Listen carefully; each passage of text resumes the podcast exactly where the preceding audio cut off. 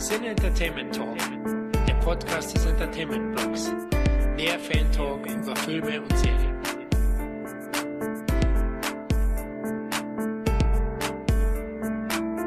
Hallo und herzlich willkommen zu einer weiteren Ausgabe des Cine Entertainment Talk. Hier ist Florian und ich freue mich heute riesig auf diese Folge. Denn nachdem sich das vergangene Jahr 2020 als wahres Arschloch herausgestellt hat und unter anderem die Branche unseres geliebten Hobbys schwer getroffen wurde, haben wir lange überlegt, ob wir überhaupt einen Jahresrückblick machen sollen. Aber scheiß drauf, Leute. Wir lassen uns nicht unterkriegen und daher feiern wir mit dem persönlichsten CET-Jahresrückblick aller Zeiten ins neue bestimmt bessere Jahr 2021 hinein. Und mit wir meine ich Tom, ich ein Herzchen auf meinem Cracker. Und der Sam. Michael, hi. Ja, Khalil. Perfekt, die Party ist vollständig und wir können eigentlich gleich loslegen. Na, heute wird das alles ein bisschen wild werden. Ich mache mir jetzt mal ein Bierchen auf. So, Leute, jetzt geht's ab hier. Nein, ich wäre nicht Hier, mehr. Ja, gut, mein Gott, du, ich bin geboren mit der Flasche im Mund in Bayern. Ist, Feier halt. ja, genau. Erstmal Bier reinknallen. Genau, erstmal voll tanken und dann loslegen. Ja, am besten wir starten mit Filmen, oder? Das ist ja unsere große Leidenschaft. Wie fandet ihr das? Welche? ja, ja, das Angebot war ziemlich überschaubar, ne? 2020. Aber war es vielleicht gut? Wie fandet ihr es? Was waren die besten Titel des Jahres für euch? Boah, na, das ist ja erstmal eine Frage, die du hier in den Raum wirfst. Ja, irgendwie gleich mal mit fetten Dingen raushauen. Ich, ich muss dazu sagen, ich glaube, ich habe so wenig Filme wie in diesem Jahr, kann ich mich gar nicht daran erinnern, dass ich so wenig. Filme gesehen habe. Ins Kino habe ich es tatsächlich zweimal geschafft. Einmal in Tene und einmal in eine Doku über einen Typ, der durch New York läuft und alle Straßen von New York abläuft. Ansonsten habe ich alles andere nur tatsächlich daheim mir angeschaut. Also ich war schon halt im Kino, bis immer die Lockdowns kamen. Ich habe da immer Sachen wie Greenland geguckt oder New Mutants und so ein Quatsch. Also ich vermisse halt das ins Kino gehen, aber ansonsten habe ich nicht das Gefühl gehabt, dass groß weniger Filme rausgekommen sind. Also eher hatte ich, fand ich das mal schön, dass man überhaupt mal mehr beim Streaming gucken konnte, was so lange auf Halde lag. Und da ist ja auch dauernd genug gekommen. Und ich habe jetzt mal auf meine Liste geguckt. Ich habe äh, fast auf die Einserstelle genauso viel Filme geguckt wie letztes Jahr. Also was rein vom Interesse her Filme angeht, kam dieses Jahr sehr, sehr wenig raus, das mich interessiert hat. Da war vielleicht Underwater noch dabei, aber das war auch wieder so ein Titel, wo ich dachte, okay, muss ich jetzt nicht extra den Weg für ins Kino machen. Tenet habe ich im Kino gesehen, aber allgemein, so das meiste, worauf ich mich gefreut habe, wurde verschoben auf unbestimmte Zeit oder auf nächstes Jahr. Und Tenet war wirklich der einzige Kinofilm, den ich im Jahr geschaut habe überhaupt. Krass. Ja, bei mir war es so ein bisschen, ist ein bisschen komisch, immer wenn ich so auf meine Top 10 jetzt zum Beispiel zurückgucke oder so, dann sind in den Top 5 eigentlich vier Filme, die eigentlich 2019 produziert wurden und bei uns dann erst aufgetaucht sind. Also ich glaube, es wäre auch ohne Corona echt kein gutes Kinojahr geworden. Da war auch wenig, was mich interessiert hat. Und anders als jetzt zum Beispiel Tom, habe ich eigentlich auch gedacht, dass wenn du die ganze Zeit zu Hause hockst, du völlig eskalierst, was das Filme gucken angeht. Aber ich habe tatsächlich, und ich bin normalerweise jemand, der eher neue Filme guckt und sich nicht alte Filme nochmal gibt. Ich habe noch nie so wenig Filme geguckt, generell. Also jetzt gar nicht nur aufs Jahr 2020 Filme bezogen, sondern generell habe ich noch nie so wenig Serien und Filme geguckt wie dieses Jahr, obwohl die Voraussetzungen dafür perfekt gewesen wären. Das wundert mich bis heute. Ja, aber wie schon gesagt, also gerade zur Jahresmitte und zum Jahresende hin kam da auch echt nicht mehr viel. Ich habe ziemlich euphorisch eigentlich gestartet, nämlich im Januar. Ich war im Januar viermal im Kino, jedes Wochenende. Ich habe mir Knives Out angeschaut, ich habe mir Bad Boys for Life angeschaut, Underwater und Jojo Rabbit und war ich auch davon recht angetan. Klar, es verfälscht ein bisschen. Die meisten von den Titeln sind eben von 2019. Gut, Bad Boys und Underwater sind offiziell für 2020 kreditiert, aber da habe ich sehr euphorisch gestartet. Die haben mir auch gefallen. Das Programm gebe ich euch recht, da waren sehr viel Fortsetzungen, wo ich sage, brauche ich Fast and Furious 9, brauche ich einen neuen Ghostbusters. Also war ich auch nicht so begeistert, gebe ich zu. Und auf die ich mich sehr gefreut habe, wie Dune, die sind am Ende auch verschoben worden. Dann gab es einen langen Cut zwischen Februar und März, April, Mai, Juni, Juli und im August war ich auch in Tenet und seitdem auch nicht mehr im Kino tatsächlich. Andere habe ich alles im Heimkino nachgeholt. Ein paar Titel sind ja dann doch zum Streaming gewandert, wie Mulan, wie Soul, habe ich beide gesehen, kann ich später vielleicht noch ein bisschen mehr dazu sagen. Der eine ist großartig, der andere beschissen, aber das Jahr war natürlich durch Corona ziemlich ausgebremst und mein Sehverhalten auch. Also ich kam auch nicht zu so viel, obwohl ich auch dachte, ich schaue mir jeden Tag einen Film an, aber habe ich auch am Ende nicht gemacht, weil es so viele Titel gab im Streaming, die mich schlichtweg nicht interessiert haben. Und ich finde, du kommst manchmal auch zu Hause weniger zur Ruhe einfach. Wenn du deinen Tagesrhythmus hast und du bist sowieso den ganzen Tag zu Hause, du findest irgendwo immer eine Baustelle, wo du ansetzen kannst. Mhm, ganz genau, Ja. ja. Ich hatte irgendwie auch gar nicht das Bedürfnis, Filme, also so, ich konnte mich gar nicht auf Filme einlassen in den meisten Wochen. Ja, äh, ich meine, ich habe hier noch einiges liegen, wo auf Halde liegt. Kleinere Sachen, wo ich mich eigentlich Gutes drüber gelesen habe, unter anderem Possessor, Gretel and Hänsel, Nightingale, Swallow, der ziemlich gut sein soll, True History of Kelly Gang. Aber ich bin noch nicht dazu gekommen, die mir anzugucken tatsächlich. Aber ich, mir ging es tatsächlich auch so. Ich meine, ich habe ja eine Medienbibliothek, mit der man eigentlich durch den Krieg kommen müsste. Jetzt unabhängig von, von äh, Streamingdiensten und so, ein paar tausend DVDs und Blu-rays, Bücher, paar hundert Spiele, also ja auch schon in die Tausende geht. Aber ich hatte das gleiche Phänomen. Gut, ich musste ja teilweise arbeiten, aber gerade wo der Lockdown so scharf war in Bayern, da dachte ich mir tatsächlich auch, du wirst die Zeit ein bisschen nutzen und ein bisschen mehr schauen, aber ich habe mir tatsächlich eher älteren Kram angeschaut, und weil das war so nach dem Motto, den kann ich so nebenher irgendwie anschauen. Ich hatte einfach den Kopf dafür nicht, muss ich echt sagen. Gretel und Hänsel kann ich dir empfehlen. Der ist gut. Nightingale habe ich auch nur Gutes drüber gelesen. Ah. Äh, also ich bin mal gespannt, aber mir geht es ein bisschen auch so, dass, dass die Sachen, wo ich mich extrem drauf freut habe, ich bin ja ein Riesenfreund von Frank Herberts Roman Dune plus David Lynch, man kann sich drüber streiten, Verfilmung ebenso und deswegen habe ich mich sehr auf Ende des Jahres auf die Neuverfilmung von Dune gefreut, was natürlich jetzt ein Schlag ins Gesicht irgendwo war, dass sie das Ding dann ins nächste Jahr verschoben haben. Vielleicht ist es auch so ein Zeichen der Umstände momentan, dass man eher auf diese neuen Filme verzichtet und lieber nochmal in so ungewissen Zeiten so auf altes, bekanntes zurückgreift, weil ich habe das bei mir auch festgestellt, dass ich so viele Filme, die ich lange nicht gesehen habe, ich habe Inception, seitdem der auf DVD rausgekommen ist, nicht mehr gesehen und habe ich mir jetzt endlich mal wieder angeguckt und viele andere Filme, wo ich auf vieles Neue verzichtet habe. Es gibt auch noch einige Titel, eigentlich die auch gar nicht so wichtig, wichtig sind. Ich bin ja eher so im Tierhorrorbereich auch ein bisschen bewandert und da liegt noch Blackwater 2 und Deep Blue Sea 3 irgendwo hier in der Sammlung. Habe ich Aber- heute geguckt.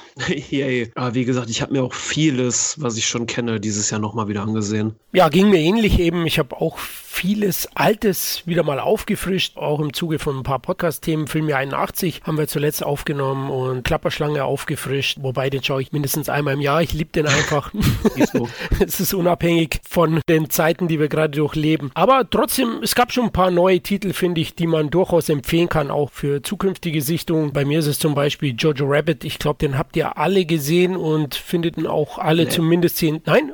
Also ich, für mich ist er tatsächlich vor der beste Film des Jahres. Ich liebe den, aber ich mag auch Walter Kichi total. Ich fand schon uh, What We Do in the Shadow unglaublich grandioses Kino. Tor, okay, kann man sich drüber streiten, aber Jojo Rabbit war grandios. Also die, diese Gratwanderung zwischen Tragik und Komödie, wirklich Chapeau. Gibt mir genauso mein Film des Jahres in meiner Liste, äh, so repräsentativ wie die sein mag bei dem, was ich gesehen habe, aber da war ich auch begeistert und da war schon ein Hype da und ich habe sehr viel erwartet, aber der hat meine Erwartungen absolut getoppt und der hat eine tolle Balance, ne? wie du sagst, zwischen Humor und Dramatik und es gibt Szenen wirklich zum lauthals Lachen und dann wieder zum Weinen und Also der Film hat wahrscheinlich den besten Filmanfang ever. Und ich meine, es ist natürlich auch in Deutschland mutig. Also allein ein Junge, der sich Hitler einbildet, grandios. Also wirklich toller Film. Leider ein bisschen auch unter Van der Liefen, glaubt er dann im Kino gestartet. Ja, ist ein bisschen enttäuschend. Ich glaube, am 23. Januar bei uns in Deutschland erst gestartet, deswegen eben 2020 drin. Ja, aber er hat nie diesen erhobenen Zeigefinger und das finde ich sehr gut und zwischenmenschlich berührt auch. Aber ich denke, Micha, du bist auch ein großer Fan, ne?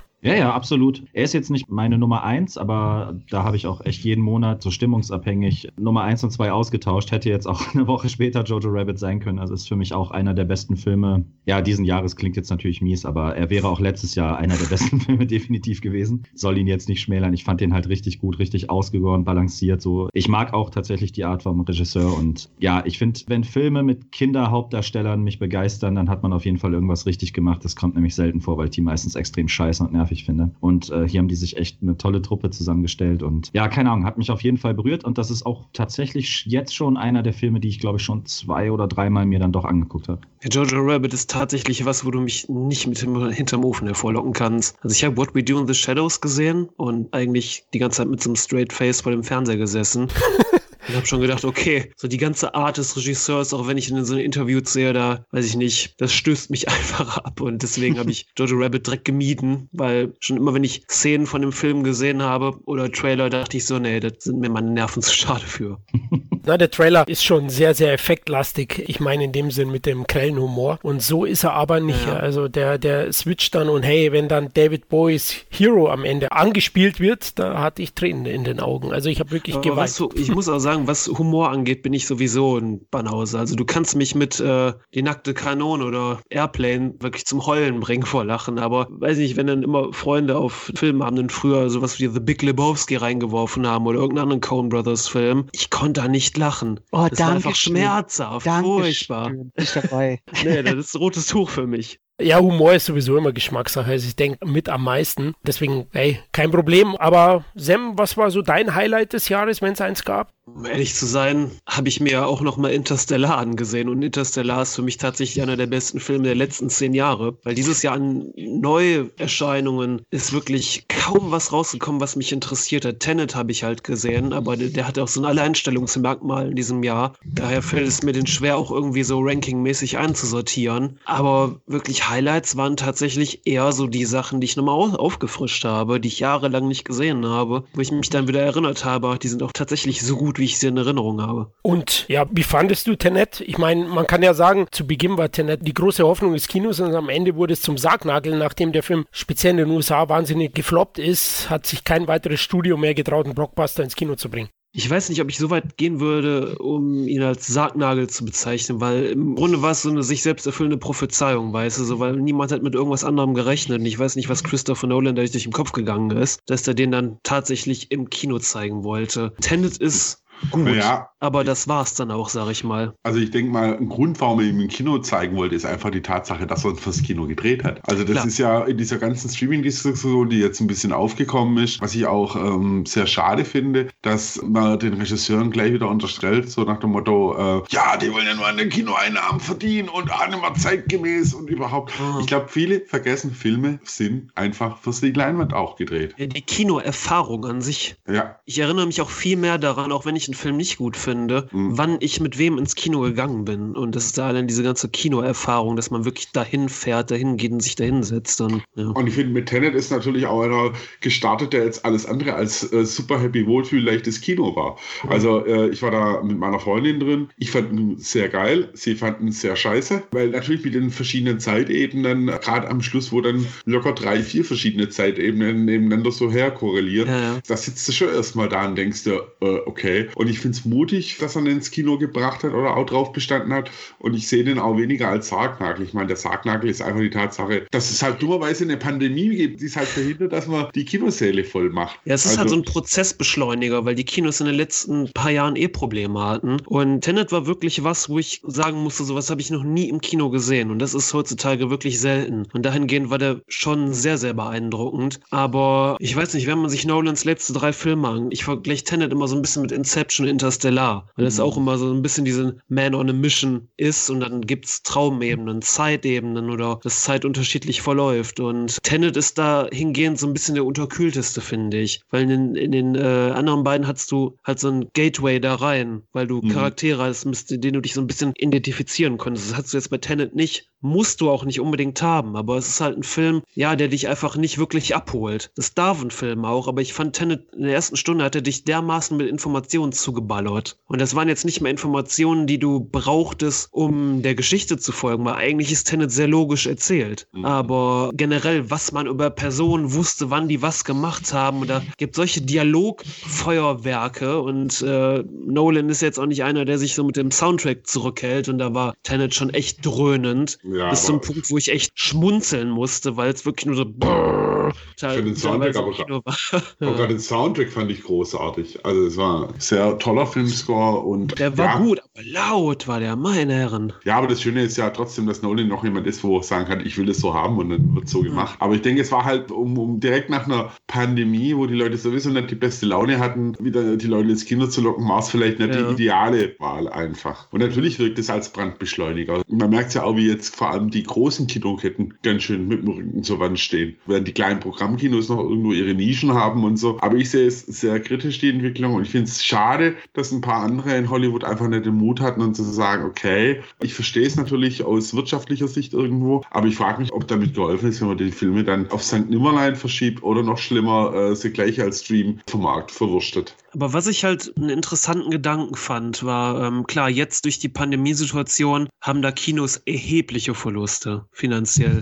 Es sei denn, sie lassen Gottesdienste in ihren Kinosälen stattfinden. Das scheint ja genehm zu sein. Aber ich erinnere mich da ein bisschen vor ein paar Jahren zurück, als The Hateful ins Kino kam. Da wurde ja auch landesweit ausgewertet, aber so ein paar Kinos hatten wirklich diese Roadshow-Vorstellung, wo du diese Interlude hattest und du hast so ein Kinoprogramm am Empfang gekriegt und es gab eine Pause und es war wirklich wie so eine alte Kinovorstellung. Du hast gesehen, obwohl der zeitgleich anlief, es waren wirklich nur die Leute im Kino in diesen Roadshow-Vorstellungen, die wirklich für den Film da waren. Mich würde das halt mal interessieren, wie das so wäre, wenn das generell so wäre, wenn du einen Film hast, den du gleichzeitig in Streaming-Portalen veröffentlichst, als auch im Kino. Ob du dann zum Beispiel die ganzen Schwachköpfe raussortierst, die einfach nur reingehen, um sich berieseln zu lassen, aber dann vielleicht nerven. Wie oft hatte ich das? Ich bin in den letzten paar Jahren wirklich, zumindest hier, ungern ins Kino gegangen, weil wirklich so ein Desinteresse da war, weil du wirklich nur Leute hattest, die am Handy hingen, die die ganze Zeit aufgestanden sind oder rumliefen und es war so unangenehm. Mich würde mal halt interessieren, ob man ja das nicht ein bisschen damit abschöpfen könnte, dass du mehr ein Kino zu einem Ort machst, wo Leute wirklich hingehen wegen der Kinoerfahrung. Und Dann die anderen, hätte die gucken sich dann an den Streaming-Portalen an. Dann hätte man ein Programmkino. Ja. Äh, weil das ist im Endeffekt darauf, wo. Programmkino hinausläuft im Endeffekt. Mhm. Ich meine, die, die Erfahrung, die du gesammelt hast mit äh, Kinogängern, habe ich natürlich genauso gemacht. Ich meine, ich habe in München äh, nicht weit weg vom Matheser gewohnt, was eines der größten Kinos in München ist und auch mit die größte Leinwand in einem Kino hat. Da habe ich mir bestimmte Blockbuster angeschaut. Da haben sich natürlich schon die Haare hochgestellt, teilweise, was du in den Filmen mitbekommen hast oder ähnliches. So ein unvergessliches auch mein Suspiria-Erlebnis, wo irgendwann ein Mädel mich angeschaut hat, äh, die neben mir saß. Wie heißt denn der Film, in dem wir gerade drin sind? Und ich Das gedacht habe, okay, ich töte sie jetzt. Ja, ja. Äh, aber ich mache mir halt nichts vor. Und ich finde, in dieser ganzen Diskussion, ich verstehe natürlich auf der einen Seite, ich meine, es gibt natürlich die, auch da werden mir jetzt vielleicht die Hörer böse sein, die Heimkino-Nerds, die halt einen 75 Zoll Fernseher und eine Kino-Lounge daheim stehen haben und sagen, wofür soll ich noch ins Kino gehen? Aber ich finde, man vergisst da die Macher drunter, die ganz klar teilweise sagen, ich produziere von der Leinwand. Also Villeneuve war über Verschiebung und möglicher Stream, war da alles andere als erfreut, soweit ich das verfolgt habe. Ja, und es liegt auch wirklich nicht an dem Stoff selbst, weil ich habe auch zum Beispiel, wir haben hier im, in Wuppertal das Cinemax und das haben die auch in den letzten paar Jahren jetzt auch wieder umgebaut und es sieht auch echt nett aus und es liegt auch nicht an dem Kino selbst irgendwie, aber es liegt halt, wie man sich präsentiert. Und das Cinemax ist eine Kette und diese großen Kinoketten, die sind halt eher so aus Spektakel aus. Die haben halt diesen irgendwie Durchgangsverkehr, nenne ich es mal. Und dann haben wir aber hier auch noch das Rex, das ist so ein ganz kleines Programmkino. Wenn du da reinkommst, das, es war früher ein Theater, du hast irgendwie direkt ein ganz anderes Ambiente und es liegt halt auch wirklich nicht an den Filmen selbst, weil im Rex habe ich auch zum Beispiel sowas wie Tenet oder Star Wars Episode 8 gesehen. Und da haben sich die Leute alle benommen. Und ich weiß ganz genau, wenn ich in Cinemax gegangen wäre, wäre das wahrscheinlich nicht so gewesen. Ja gut, das ist, glaube ich, der Fluch des Fastfood-Kinos. Micha, du bist ja auch ein Nolan-Fan, ne? Ja, absolut. Ich habe ja schon eine ganze Sache über Tenet gesagt beim letzten Cast, aber gibt da doch so zwei, drei Dinge, die ich vielleicht noch anfügen wollte. Also ich fange mal mit dem Sargnagel an. Da bin ich halt auch gar kein Freund von, zu sagen, dass Tenet jetzt der Sargnagel war, weil es ist immer leicht, äh, den zu beschmeißen, der es versucht hat. Ne? Also gleichzeitig, also man, man könnte auch sagen, ein fetter Russell Crowe, der Amokläufer, war der Sargnagel oder solche Sachen. Also da gab es deutlich beschissenere Filme zur selben Zeit, die es auch versucht haben. Und, und Christopher Nolan ist auch so einer, hätte Quentin Tarantino dieses Jahr einen Film rausgebracht, dann wäre er der Retter des Kinos gewesen. Und dieser Stempel Retter des Kinos, ich glaube, den hatte der schon auf dem Steißbein tätowiert, noch bevor Tenet überhaupt den ersten Trailer rausgehauen hat. Und wann immer ich mich mit Leuten darüber unterhalte, wie es den Kinos gerade geht, dann kommt zu 90 Prozent sowieso die Antwort, ja, aber Kinos ging es ja auch vorher schon scheiße. So, also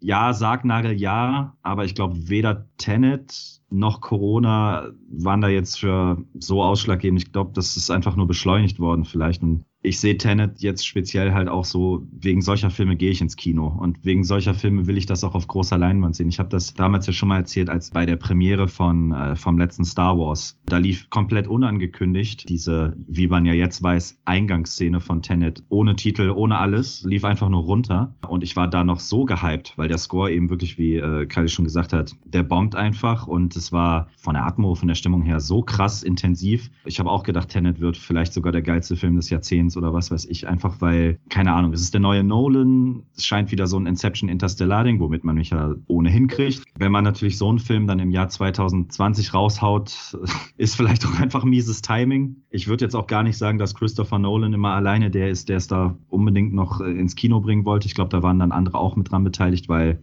zu irgendeinem Prozentsatz hätte es ja auch gut gehen können, vielleicht. Zum Beispiel Greenland ist so ein, ist so ein Film, der wurde vorgezogen. Da haben Kinos drum gebettelt, sozusagen, dass wenigstens der noch kommt. Und im Endeffekt, jeder zweite, dem ich begeistert von Greenland erzählt habe, hat mir gesagt, nee, also sowas brauche ich jetzt zu dieser Zeit. Weltuntergang muss ich mir nicht auch noch im Kino angucken und so. Denke, hm, ja, gut, okay.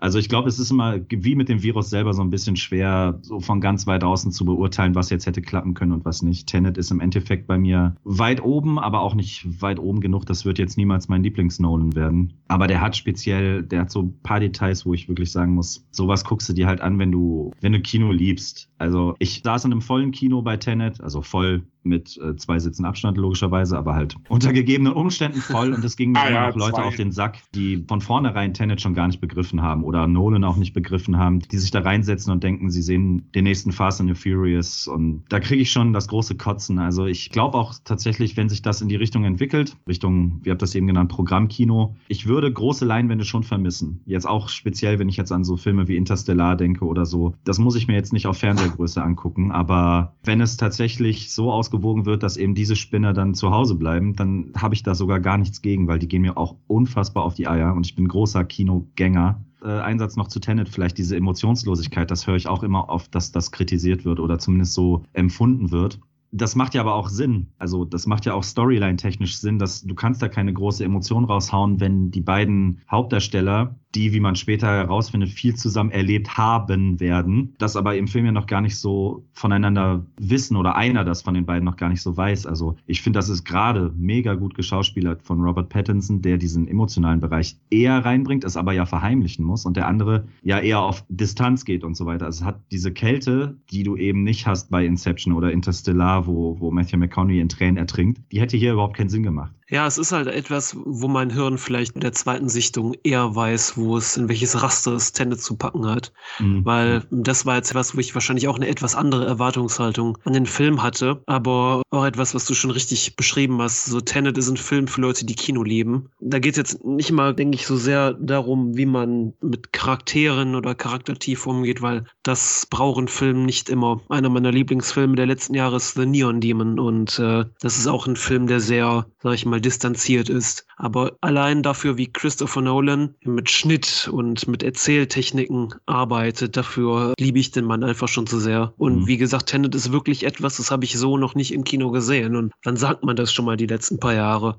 Nolan ist auch wirklich einer der Regisseure, für die ich ins Kino gehe. Ich gehe da rein, weil ich den neuen Nolan sehen will. Weiß ich nicht, so, so die ganzen Marvel-Filme, da gehen Leute rein, weil sie jetzt in den letzten paar Jahren so geil finden, Comics, die sie nie gelesen haben, geil zu finden. Aber Nolan, ob das jetzt David Fincher ist oder auch von mir aus ein Emmett Shyamalan, für den gehe ich wirklich ins Kino, weil ich wirklich das Werk von einem neuen Regisseur sehen will. Und das hast du halt auch nicht mehr so oft. Ja, es war natürlich auch ein bisschen überspitzt von mir äh, formuliert mit Sargnagel. Ich wollte euch provozieren, so bin ich. Ihr habt ja auch recht davor, ging der Haussegen bei den Kinos auch schon schief und es war sicherlich ein Brandbeschleuniger. Trotzdem fand ich es mutig von Nolan und Warner, dass sie ihn reingebracht haben. Ich finde, das muss man ihnen auch zugute halten. Weltweit lief er ja gar nicht so schlecht. Der hat über 360 Millionen Dollar eingespielt, über 300 Millionen international, nur in den USA ist er ziemlich abgekackt mit 57 Millionen Dollar. Dort lief er aber in diesen Städten, Landkreisen gar nicht, wo immer die Masse an Kinogänger reingehen, nämlich LA, New York. Also da ist er bis heute nicht gelaufen. Deswegen glaube ich, werden die auch mit Heimkino und DVD und Blu-ray und den ganzen Geschichten und TV-Rechten wahrscheinlich schon eine schwarze Null schreiben. Aber das Budget von 200 Millionen oder mehr, das bricht dem Film dann am Ende das Genick und viele fühlten sich sich da auch bestätigt, wahrscheinlich, um dann nicht nochmal ein Risiko zu gehen. Der erste, den es danach ja schwer getroffen hat, war Mulan. Der ist dann gar nicht mehr ins Kino gekommen. Er war ja auch ständig auf der Kippe gestanden. Aber Tom, Tenet, ist es? Hä? Äh, ja. Bist aufgewacht. Ey, Entschuldigung, ey, Tenet und die Diskussion um Tenet, die ermüdet mich einfach nur. Ja, nee, mir ist ja einfach scheißegal. Kann ich nicht zu weiter sagen. Ich bin rausgekommen, war für mich so ein Film, der mich, ja, der, der war handwerklich total super. Ich finde Nolan super, aber der ist mir einfach scheißegal. Und welcher Film war dir nicht egal? ja, jetzt kann ich mich mal wieder senkrecht aufsetzen hier. einer, der untergegangen ist, ich Gefühl, weil er, glaube ich, sehr früh rauskam. Ich beziehe mich mal jetzt auf Kinofilme, zu den anderen werden wir ja noch kommen. Und zu dem einen anderen, den hast du noch auf deiner Liste, also bleibt nur noch einer übrig. Und zwar mein liebstes Universal in Anführungszeichen Monster hat ein Reimagination bekommen, der Unsichtbare. Und äh, ich hatte wahnsinnige Angst, weil ich sehr viel Emotionen mit der Figur verbinde, mit den 30er Jahre, aber auch mit den späteren ähm, Versionen davon. Er wurde in jedem Jahrzehnt probiert, irgendwie eine neue Version rauszubringen. Und wer war das? James Wan hat das gemacht, ne? Nee, hier, Dingens, Lee Wanell. Die wollen, ach ja, die, ne, die beiden sind ja sowieso für mich ein Geist. Und ja, was soll ich sagen? Er hat quasi das, was er in, äh, kameratechnisch in äh, Upgrade schon ein bisschen trainiert hat, hat er hier denn vollendet und muss wirklich sagen, außer dass ich den Grund überhaupt nicht mag, warum die Hauptperson unsichtbar ist, weil im Grunde ist es für mich denn eher in Richtung, ja, das könnte auch die Geschichte von einem Bösewicht aus einem Marvel-Film sein, weil im Grunde ist ja nicht die Person unsichtbar und das ist eine Sache, wo ich dann schon mit den Zehen knatsche, aber der Film ist einfach geil da will ich euch ja nicht babbeln. Die, die Hauptfigur hier, Mrs. Ähm, Florian, du weißt, wie sie heißt. Elisabeth Moss. Die ist so super, diese Frau. Ich mag die so sehr, dass die nicht so diese Klischee von irgendeiner Hupfdohle, die äh, eher hübsch aussieht, erfüllt, sondern die kann was, die ist charismatisch, die ist cool, die spielt auch alle an die Wand und das ist, glaube ich, auch eine, eine Rolle, die gar nicht so einfach zu befüllen ist. Also, dass man den Zuschauer wirklich an sich reißt, aber die spielt sich da die Seele aus dem Leib und die Schocks sind cool, geht zwei Stunden und der fühlt sich erst zum Ende hin, der hätte ruhig da zehn Minuten weniger gehen können. Er hat ein paar kleine Sachen, wo ich sage, oh, hätte das jetzt sein müssen, aber das schmälert diesen ganzen Film überhaupt nicht. Der ist super geil und wahrscheinlich das Beste, was dem ja, ich weiß nicht, ist das nun Universe, diese Universal, Monsterverse, was auch immer die mhm. damit jetzt vorhaben, ist mir alles egal, weil ich glaube, dass Invisible Man, egal was passiert, auch für sich alleine stehen bleibt. Und der ist einfach geil. Und das ist auch so ein Ding, das steht noch sehr weit oben bei mir auf der Watchlist, weil mhm. der sah mega interessant. Ich konnte mir auch wirklich nicht vorstellen, wie man daraus ein funktionierendes Remake macht. Aber das sah halt alles richtig aus vom Trailer her. Und ich weiß auch nicht, der ist, der kam und ging. Der ist ja dann aus den Kinos geflogen, gefühlt wegen Corona. Dann konnte ich ihn nicht mehr sehen. Und dann kam er raus und die DVD und Blu-ray war irgendwie teuer und dachte ich, nee, komm jetzt und mal schauen, die Tage. Ja, ich weiß ja nicht, ob das ein wirkliches Remake ist. Also ich glaube, das ist eher eine neue Ja, sowas wie die Fliege, so in der Richtung vom Remake her, von der Grundidee. Genau, richtig. Da ist halt, wer unsichtbar, aber diese Janze ähm, war ja auch früher so in den 30ern, er hat sich das Zeug gespritzt. Mhm und wurde dadurch aggressiv und so. Das ist alles ja nicht mehr so groß Thema. Also das ist eine komplett neue Version davon und äh, großartig, wirklich großartig. Also, also gesehen, kameratechnisch ist der halt äh, der Wahnsinn. Also gesehen war auch Upgrade gefühlt das bessere Robocop Remake als das Robocop Remake. so ungefähr, ja. Uiuiui, ui, ui. du stellst Thesen auf, interessant, ja. nee, aber unsichtbar fand ich auch sehr gut. Ja, der ist nicht in meiner Liste ganz knapp nicht reingeschafft. Die Bad Boys haben ihn verprügelt, aber Sorry, dafür, uh. dafür hat der Tom die Möglichkeit. Ja, Micha, hast du noch einen Film, den du besonders in Erinnerung hast? Oh Gott, besonders in Erinnerung geht ja jetzt auch in die andere Richtung. Oder meinst du positiv in Erinnerung? Positiv natürlich. positiv. Ah, ich würde auf jeden Fall noch erwähnen wollen, weil ich den tatsächlich im Kino gesehen habe, Dark Waters. Der hat bei uns diesen wunderschönen schwulstigen Titel Vergiftete Wahrheit. Den fand ich sehr gut, aber mich holt man halt auch so mit Filmen wie Spotlight und so halt ab. Äh, da geht es um die ähm, jahrzehntelange Vergiftung der Umwelt durch Dupont. Mark Ruffalo wird da den anfangs noch Chemiekonzernanwalt, aber bis heute ist ja der Belot, so heißt er ja, der Typ, der sich gegen Dupont quasi auflehnt und sozusagen jedes einzelne Opfer bis heute vor Gericht vertritt und Millionenbeträge für die einholt. Auf jeden Fall sehenswert, allein wegen der Geschichte und allein schon, weil es von Clint Eastwood ist und der im Kino völlig untergegangen ist, ähm, hm, würde ich den Fall so Richard Jewell. Achso, der von Clint Eastwood ist der Fall Richard Jewell. Oh, okay. Ähm, äh, Dark Waters ist tatsächlich von Todd Haynes, glaube ich, aber auch von mhm. Mark Ruffalo produziert. Also da steckt eigentlich 90 Prozent der Aktivist Mark Ruffalo hinter, aber es ist ein cooler Film. Ein sehr langsam erzählter Film, also sicherlich kein an Spannung überladener, aber keine Ahnung, die haben das sehr cool gemacht. Es gibt da so Momente, äh, wo die so ein bisschen Spannung mit einbauen. Ja, wenn ich jetzt Horror sage, leite ich völlig fehl. Aber es gibt so Momente, wo er so den, den Schlüssel am Auto dreht, wo in fünf anderen Filmen das Auto in die Luft geflogen wäre und er hat einfach nur Schiss davor, weil er genau diese Bilder im Kopf hat, so Sachen. Das hast du so vier, fünf Mal in dem Film. Das ist auf jeden man, Fall ganz cool gemacht. Kann man mal bitte festhalten, dass der Hauptdarsteller einer der geilsten Emporkömmlinge der letzten Jahre ist? Äh, wir reden jetzt von, ach so, du meinst jetzt Richard Jewell. Ähm, ja. Ich war gerade noch bei Dark Waters. Ja, genau. Äh, Richard, ja, also ich habe den Namen auch schon wieder vergessen, obwohl ich tatsächlich schauspielerisch ist für mich die Leistung des Jahres. Paul Walter Hauser heißt er. Also der, ja, richtig, der, der, Typ, egal ob hier bei diesen, wie hieß der Film mit Margot Robbie, wo er mir das erste Mal aufgefallen ist, wo sie Schlittschuh fährt hier? Ach ja, bei Tony, ja. Genau, da ist er schon so großartig, denn ist er jetzt bei Cobra Kai dabei und hat noch so ein paar kleinere Rollen, wo, er auch, wo ich ihn auch gesehen habe. Und er ist jetzt wirklich ein Grund für mich, einen Film zu gucken. Und deswegen will ich unbedingt den jetzt auch sehen, ja. Ist ein verdammt guter Schauspieler. Also man muss erstmal so einen, ich nenne es jetzt mal böse, unsicheren, debilen Menschen rüberbringen können. Mhm. Also hat mich tatsächlich auch berührt. Nicht, weil ich mich damit assoziiere, aber ähm, keine Ahnung, ich finde halt die ganze, diese Tragik um diese Person, die auch noch dann von diesem typisch amerikanischen Helden-Storytelling quasi ja über Nacht zum Arschloch der Nation wird, das hat er selber halt alles gar nicht unter Kontrolle. Man sollte sich den auf jeden Fall mal angucken. Ich gucke den allein schon, weil so Leute wie Kathy Bates oder Sam Rockwell in Nebenrollen oder Olivia Wilde, die ich auch sehr, sehr schätze, taucht auch nicht in jedem Film auf. Es ist einfach echt ein interessanter Würfelcast und da ist ein richtig guter Film rausgekommen, der bei mir tatsächlich wirklich in der Top 5 ist, die für dieses Jahr. Kathy den würde ich auf jeden Fall noch empfehlen. Grund, einen Film zu gucken. Die hat einfach so ein interessantes Gesicht, diese Frau. Ich hm. weiß auch nicht, das ist auch eine Person, die, weiß ich, fesselt dich irgendwie in die Kinoleinwand. Es gibt echt so ein paar Schauspieler und Schauspielerinnen. Ja. Weiß ich nicht, die, die siehst du und bleibst dran. Ja, auf jeden Fall. Aber mir ist da sogar noch einer eingefallen, den ich ziemlich gut fand. Ich schätze mal, den habt ihr wahrscheinlich auch gesehen. Die Hand. Ich wollte ihn gerade nennen. Ich wollte gerade sagen, jetzt nur Kinofilme oder auch so. Den habe ich ignoriert. nee, können wir anschauen an. Der ist super. Also ich fand den sehr geil. Es ist eine ziemlich clevere äh, Medienkritik, wenn man so möchte. Mhm. Also, ja, aber können wir mal bitte festhalten, dass dieses ganze, oh, wir dürfen den im Kino nicht zeigen, weil die Politiker wütend sind, dass es einfach nur Marketing war? In den USA meinst du jetzt? Hm. Es war genauso hier wie mit The Interview, mit äh, hier Kim Jong-un, dieser Film, wo die ihn verarscht haben, Nein. dass die den nicht zeigen dürfen. Ja, Bullshit. Ja, ich sag mal so, der, ich glaube, der ist ja gar nicht mal wirklich aus dem Jahr jetzt, ne? Der wurde auch verschoben. Ich glaube, 19, so ein bisschen haben die ja auch immer kokettiert mit dieser Geschichte von dem, ach, wie heißt der Wichser, der da in, was war das, in Schweden? Der, der nee, Dänemark hat keine Inseln, Micha. Ähm, äh, Utoja, du meinst. Äh, Utoja, genau. So, so, ja, so ein bisschen im, im ah, Fahrtwind ja, ja. von der ganzen Geschichte hätte man jetzt vielleicht nicht unbedingt bringen müssen. Also man kann natürlich auf der Ebene Action-Splatter sehen, aber ich fand, er hat durchaus eine clevere Ebene, weil er halt dieses ganze, was ich halt an dem Film gut finde, ist einfach, dass er dieses toxische Internet ein bisschen aufs Korn nimmt, was tatsächlich inzwischen Formen angenommen hat, mhm. die ich wirklich grenzwertig finde. Twitter-Soldaten, wir kommen ja da nachher vielleicht auch noch, wenn wir kurz ein Game anreißen dazu, aber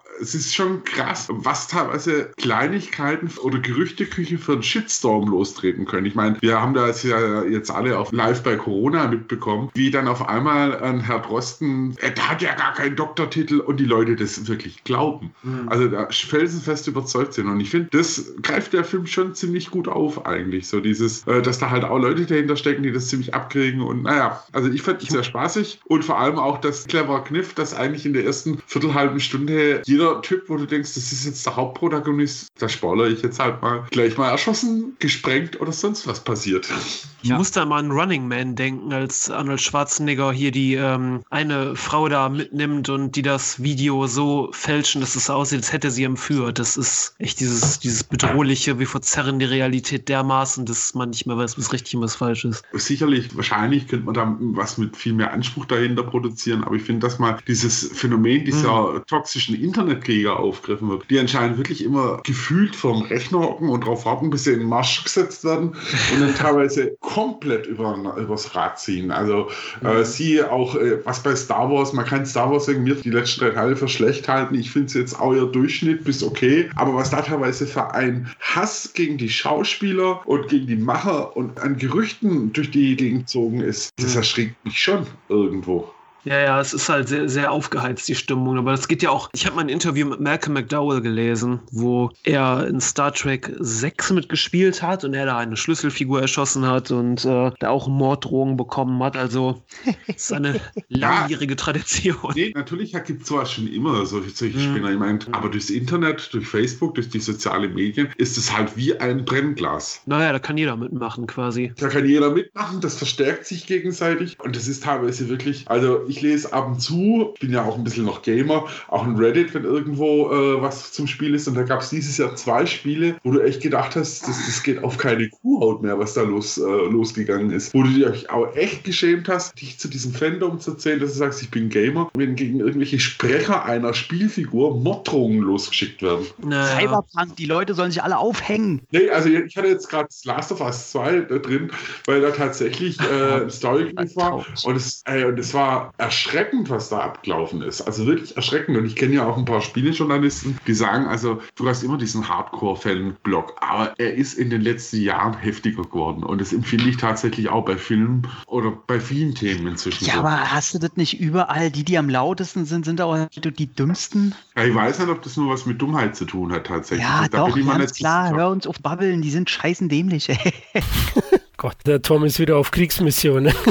Ja, ey, man muss, ich finde immer diese Leute in Schutz nehmen, ey, ich habe das ja auch mitgekriegt bei diesem Last of Us, das ist ein sehr, sehr gutes Thema, wo man einfach nicht zu argumentieren hat. Die sind, also was da rauskam, ist Dummheit. Ja, natürlich. Also ich gebe dir da durchaus schon recht, dass es nicht gerade das intelligenteste ist, aber es ist halt erschreckend, in welcher Masse und vor allem halt auch mit welcher Energie die da loslegen. Und es sind ja jetzt nicht nur Themen irgendwo äh, jetzt im Spielebereich oder so. Und da finde ich halt eben die Hand wirklich ganz gut gemacht, dass es mal aufgegriffen hat, auch wenn es sicherlich hätte anders werden, umgesetzt werden können. Aber mir hat das Spaß gemacht jedenfalls. Also ich finde auch tatsächlich, ähm, um mal aufs Schauspielerische zu kommen und so, ich finde tatsächlich auch die, die Hauptfigur, Betty Gilpin an sich, finde ich halt grandios in dem Film. Also so wie sie die Rolle rüberbringt. Erinnert mich so ein bisschen an Samara Weaving vielleicht, die ja gerade auch so ein bisschen von sich reden macht und so. Also der ist auf jeden Fall sehenswert. Wenn man jetzt sagt so, egal jetzt ob gut oder schlecht, aber wenn man Filme diskutieren will, gehört der eigentlich dazu zu dem Jahr. Aber ich fand den auch gut. Also ich hatte mit meiner Frau geschaut, die fanden ein bisschen zu brutal. Ja, die ist so Splatter nicht gewohnt. Der hat ja dann doch schon die ein oder andere Einlage im Film. Aber der Hand, ja, durchaus ein Top 20 Kandidat in diesem Jahr, was sehr schwer war. Nein, Spann. Nein, aber definitiv. Was ich noch kurz erwähnen wollte, so ein, zwei Titel. Knives Out hat äh, sehr, sehr gute Kritiken bekommen und war ein Publikumshit. Lief aber eben auch vor Corona, 2019 bereits Ende in den USA und weltweit und bei uns in Deutschland ab 2. Januar gestartet. Fand den auch wahnsinnig amüsant, sehr, sehr gut gespielt, tolle Wendungen, auch gelungene politische Seitenhiebe in Richtung Trump. Also Ryan Johnson hat da durchaus ein gutes Comeback abgeliefert, nachdem er durch Episode 8 gejagt wurde. Ist tatsächlich meine, meine Nummer eins. Jetzt verstehe ich auch, warum du nochmal nachgehakt hast. Gut, dass ich den nicht erwähnt habe. Ich habe ihn ja auch nur siebenmal geguckt schon. Ja, äh, nice. Äh, Out fand ich auch ziemlich gut, muss ich zugeben. Aber ich mag auch so dieses klassische Whodunit-Thema sowieso. Und ich finde, der hat sehr clever aufgegriffen zum Teil. Die Auch schönste. Autoverfolgungsjagd dieses Jahres. Auf jeden Fall. Aber nur bei Fast 9 nicht gestartet ist, liebe Hörer. Also da hätte er keine Chance gehabt. Noch einen erwähne ich kurz, der ist nämlich gerade erst vor ein paar Tagen erschienen. Soul, der läuft auf Disney Plus, ist der neue Animationsfilm von Pixar und ähm, da geht es um einen Musiklehrer, der gern ein großer Jazzpianist wäre und der kurz vor seinem Gig, der ihm zum Durchbruch verhelfen soll, verstirbt und dann im Davorseits landet und versucht zurück in seine Seele Soul zu kommen. Ich finde den Film herzerwärmend, witzig, tiefgründig, unkonventionell und auch originell. Also ich war echt begeistert. Glaube zwar, dass der Film dadurch jetzt nicht der große Hit geworden wäre, aber scheiß drauf. Der, die Qualität zählt für uns. Und da muss ich sagen, Leute, wenn ihr ein Disney Plus Abo habt, schaut Soul an. Der wird euch gefallen. Den Score höre ich auch seit einigen Tagen rauf und runter. Ich bin ja ein Riesenfan von Trent Reznor und Nine Inch Nails und ist ein sehr ungewöhnlicher Film, für den er dann den Score gemacht hat, weil Ja. Trent Reznor und Pixar, das ist jetzt nicht unbedingt, was man in meinem Satz erwähnen könnte. Aber es ist ein richtig, richtig geiler Score. So ungefähr das Gegengewicht zu Social Network, der ja sehr kalt und distanziert war, ist der eher so ein bisschen warm und optimistischer natürlich. Bin gerade ein bisschen überrascht, Florian, dass du gar nicht, äh, deswegen habe ich den gar nicht genannt, den wir beide toll fanden. The Bad Boys for Life. Oh yeah, baby, bad boys, bad boys. Ja. Wow. What you gonna do? When we come for You. ja, Ey, stimmt. mega. Und sei ja ganz klar, bester Teil der Reihe mit, ich sage sogar mit Abstand. Ja, Give Me Five, ja, absolut. Also ich war auch begeistert. Ich bin mit meinen Jungs ins Kino gegangen und das war so ein Männerkinoabend. Ihr habt von Erfahrungen gesprochen vorhin. Ich glaube, Sam hat es erwähnt. Und das wird ein Abend sein, der wird mir für immer in Erinnerung bleiben. Zuerst waren wir im Hans im Glück, Burger essen, war okay. Danach, ja, ihr wisst schon, Männergespräche halt, alles tiefgründig. ja, genau. Und dann Bad Boys for Life und der perfekte Film eigentlich für so einen Männerabend. Und wir waren alle eigentlich begeistert. Der hat Spaß gemacht. Klar, ist es jetzt kein tiefgründiges, großes großes Action-Meisterwerk, aber ich fand den auch jetzt vom Unterhaltungswert und, und so von der Balance den besten Teil der Reihe. Ich habe mir den jetzt auch auf Blu-ray geholt und hat nichts verloren. Also ich muss wirklich sagen, das, da sieht man das, Michael Bay raus und äh, Leute drin, die das alles ein bisschen erden wollen, wieder auf 90er runter und da nicht Scheibe spielen müssen und keine Leichen irgendwie auf die Straße schmeißen müssen. Und ähm, ich sag, außer den einen Story-Zweig, was da am Ende rauskommt, das ist alle Hanebüchene Scheiße. Das hat's mir so ein bisschen versaut, aber alles andere, ein bisschen Emotion, ein bisschen äh, Alters, in Anführungszeichen Weisheit. Ey, ich fand den super geil. Kameraspielereien, unter anderem gerade beim Showdown, super geil. Ich weiß nicht, äh, warum man den nicht wenigstens äh, okay finden könnte. Einen Titel habe ich tatsächlich noch. Hau den raus. neuen Tremors hat den irgendjemand gesehen. Oh, leider immer noch nicht. Hm, Tremors 7 Shrieker Island. Oh Mann. Ich bin ja ein richtiger Fan der Tremors-Filme. Also Ja, zumindest von Pan. Äh, der erste Teil ist wirklich über alles erhaben. Das ist nahezu ein perfekter Film. Mhm. Was ich halt immer so sehr an den Tremors-Filmen mochte, ist auch dieser Optimismus, der aus denen hervorgeht. Es sind Monsterfilme mit Blut und Schleim und Leute sterben, aber irgendwie haben diese Filme immer so ein schönes Gefühl von Zusammenhalt und Kameradschaft, das ich immer sehr zu schätzen wusste, gerade wenn es um diese kleinen Städte geht, die sich gegen diese Bedrohung verteidigen mussten. Und Tremors 1 und 2 sind da wirklich klasse. Und ich bin auch einer der wenigen, die Teil 4 wirklich richtig gut findet, weil der eher mehr so wie 1 und 2 ist. Der schwächste Tremors-Film bislang war für mich immer Teil 3, weil er hatte auch einen, Mhm. einen Drehbuchautoren und war eher so ein bisschen auf Quatsch und Albernheit getrimmt und leider, warum auch immer, hatte man damals für Teil 5 genau diesen Menschen zurückgeholt, um, um Tremors 5 zu schreiben. Und was halt Teil 7 auch so ein bisschen jetzt den neuen Film das Genick bricht, ist halt, die letzten drei Filme wurden von Don, Don Michael Paul gedreht. Mhm. Das ist ein Regisseur, der eher so im Direct-to-DVD-Sektor zugange ist und auch sowas wie Scorpion King 4 gemacht hat und hast du nicht gesehen. Aber auch die Death Race Direct-to-DVD-Reihe, die nicht ja, aber ist. vielleicht ist er dafür besser geeignet, weil Don Michael Paul ist für mich echt so ein Michael Bay für Arme. Bei dem Mhm. muss alles geil sein, alles Zeitlupe, alles fetzig, alles mega. Und das funktioniert bei Tremors irgendwie nicht. Das ist zu cool für Tremors. Und Tremors, gerade die neuen drei Filme, ich habe das Gefühl, der Typ ist null daran interessiert, diese Monster irgendwie cool einzufangen. Es gibt daran einfach keine coolen Monstermomente. Und gerade Burt Gummer, der ist in Teil 7 wirklich nur noch so, so ein Schatten seiner selbst. Der ist nur noch dazu da, um irgendwelche One-Liner rauszuhauen. Diese Figur ist völlig ausgebrannt. Und Tremors 7 ist leider echt ein Punkt, wo ich sage, jetzt ist mal gut. 5 war noch okay, 6 war richtig scheiße und 7 war ein bisschen besser, aber äh, Ja, das siehst du ja auch schon bei den Drehumständen. Ich meine, beim sechsten Mhm. Teil, den ich auch echt pervers scheiße finde, der wurde ja auch in Afrika gedreht, so viel zu A Cold Day in Hell. Und ähm, auch die Anfangsszene in der Eiswüste, das ist ja einfach, die haben ja in der Wüste gedreht und einfach nur das Bild eingebläut. Ja, und ja. er musste ja gleichzeitig Scorpion King 4 drehen, Death Race Anarchy oder wie der hieß, der richtig gut Mhm. war, oder die beiden waren generell gar nicht so schlechtes Futter. Und Ja. die hat er gedreht nur, wenn er nebenbei halt auch noch den sechsten von Tremors wegdreht. Da siehst du ja schon, mit welcher Motivation er denn da dran ist. Ja, es ist halt so schade, dass das irgendwie, dass die die Originalmacher, ich komme jetzt nicht auf die, deren Namen, aber irgendwie rausgemobbt haben, dass die quasi Mhm. kein Interesse mehr an der ihre weiteren Ideen hatten und irgendwie fehlt bei 5, 6 und 7 so ein bisschen so das Herzblut dahinter. So ein bisschen der Grund, warum wir immer noch hier sind und dahingehend wirken 5, 6 und 7 eher so wie halt, ja, so Auftragsarbeiten, wir holen das jetzt mal wieder und kurbeln da irgendwas runter, aber so wirklich Interesse daran haben wir nicht und es macht halt keinen Spaß mehr. Du meinst SOS Wilson und Brent Maddock, oder?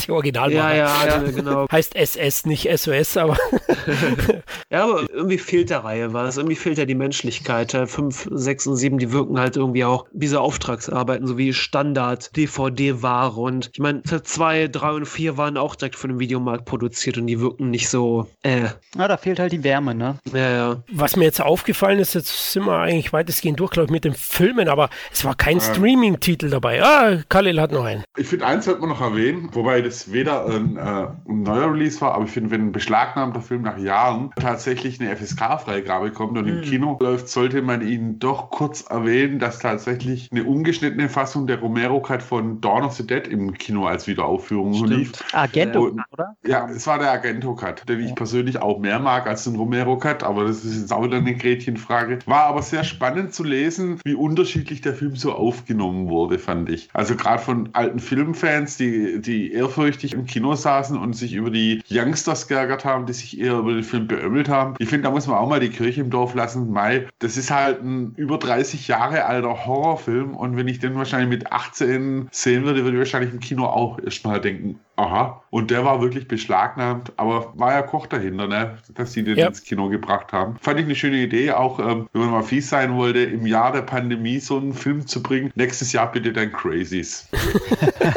Ja, Finde ich gut. Man muss ja nicht alle zu ernst sehen, ne? Finde ich gut. Das stimmt, ja. Und die Lizenz läuft aus 22. Nein, Schmarrn. Scherz. Ja, jetzt hatte ich mit Soul schon vorgegriffen, einen Streaming-Titel. Tom, du als Streaming-Junkie. Was war beim Streaming noch geil für dich? Also ich habe zwei Filme.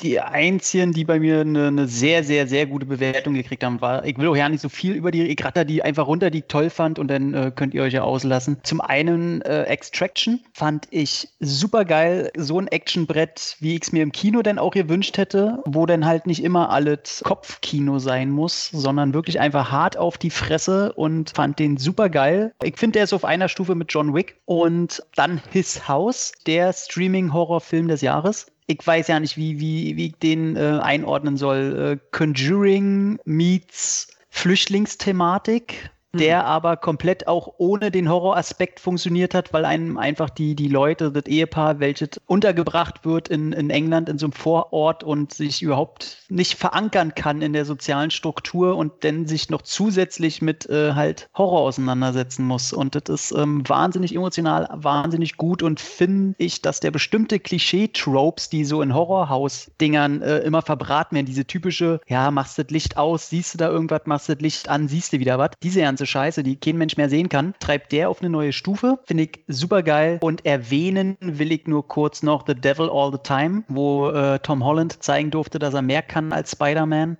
Und abermals Mr. Robert Pattinson, der wieder mal beweist, dass er in seiner Rollenauswahl wahnsinnig gute Entscheidungen trifft. Also der schwankt ja immer von positive Rolle über Heldenfigur bis hin zu dem dreckigsten Arschloch. Und hier ist er letzteres. Und alles scheint der einfach hinzukriegen. Ich mag den sehr. Und das Letzte, auch wenn ich den als Film insgesamt gar nicht so geil finde, aber als handwerklich interessanter Streifen, den man sich mal angucken sollte, ist Da Five Bloods von hier Olle, wie heißt der politische Spike Lee, ne? Spike Lee? Ja. Der ist äh, handwerklich, ähm, ich finde, ach, ich will mich immer ja nicht über das Politikum von irgendeinem Film unterhalten. Das soll, sollen andere mit sich ausmachen. Ähm, da fand ich den dann auch oft ein bisschen oberflächlich, ein bisschen zu einfach gestrickt. Zu sehr, ich bin Spike Lee und will wieder irgendwas meckern und äh, ihr Weißen seid alle ganz schön böse. Ja, soll alles machen, aber hat trotzdem einen recht interessanten Film dahin gezaubert, der sich absolut abhebt von der Masse. Oh, Netflix-Produktion, ne? Den habe ich nur nicht gesehen. Der geht zweieinhalb Stunden. Da wird mir immer schon Ja. Spike Lee und zweieinhalb Stunden. Das ist hart. Nee, geht, geht super weg. Okay. Der ist nicht, äh, obwohl er politisch ist, ist er nicht anstrengend zu gucken. Was mich da noch im Vorfeld stört, ist, dass ich gelesen habe, die Protagonisten spielen sich sowohl alt wie jung, Sich selbst. Mhm. ja, sich selbst. Also die, die Jungen sind dann die Alten, ja. Also die spielen ihr junges Ich mit den alten Körpern. Weiß nicht, ob mich das rausbringt, aber schauen wir mal. Nee,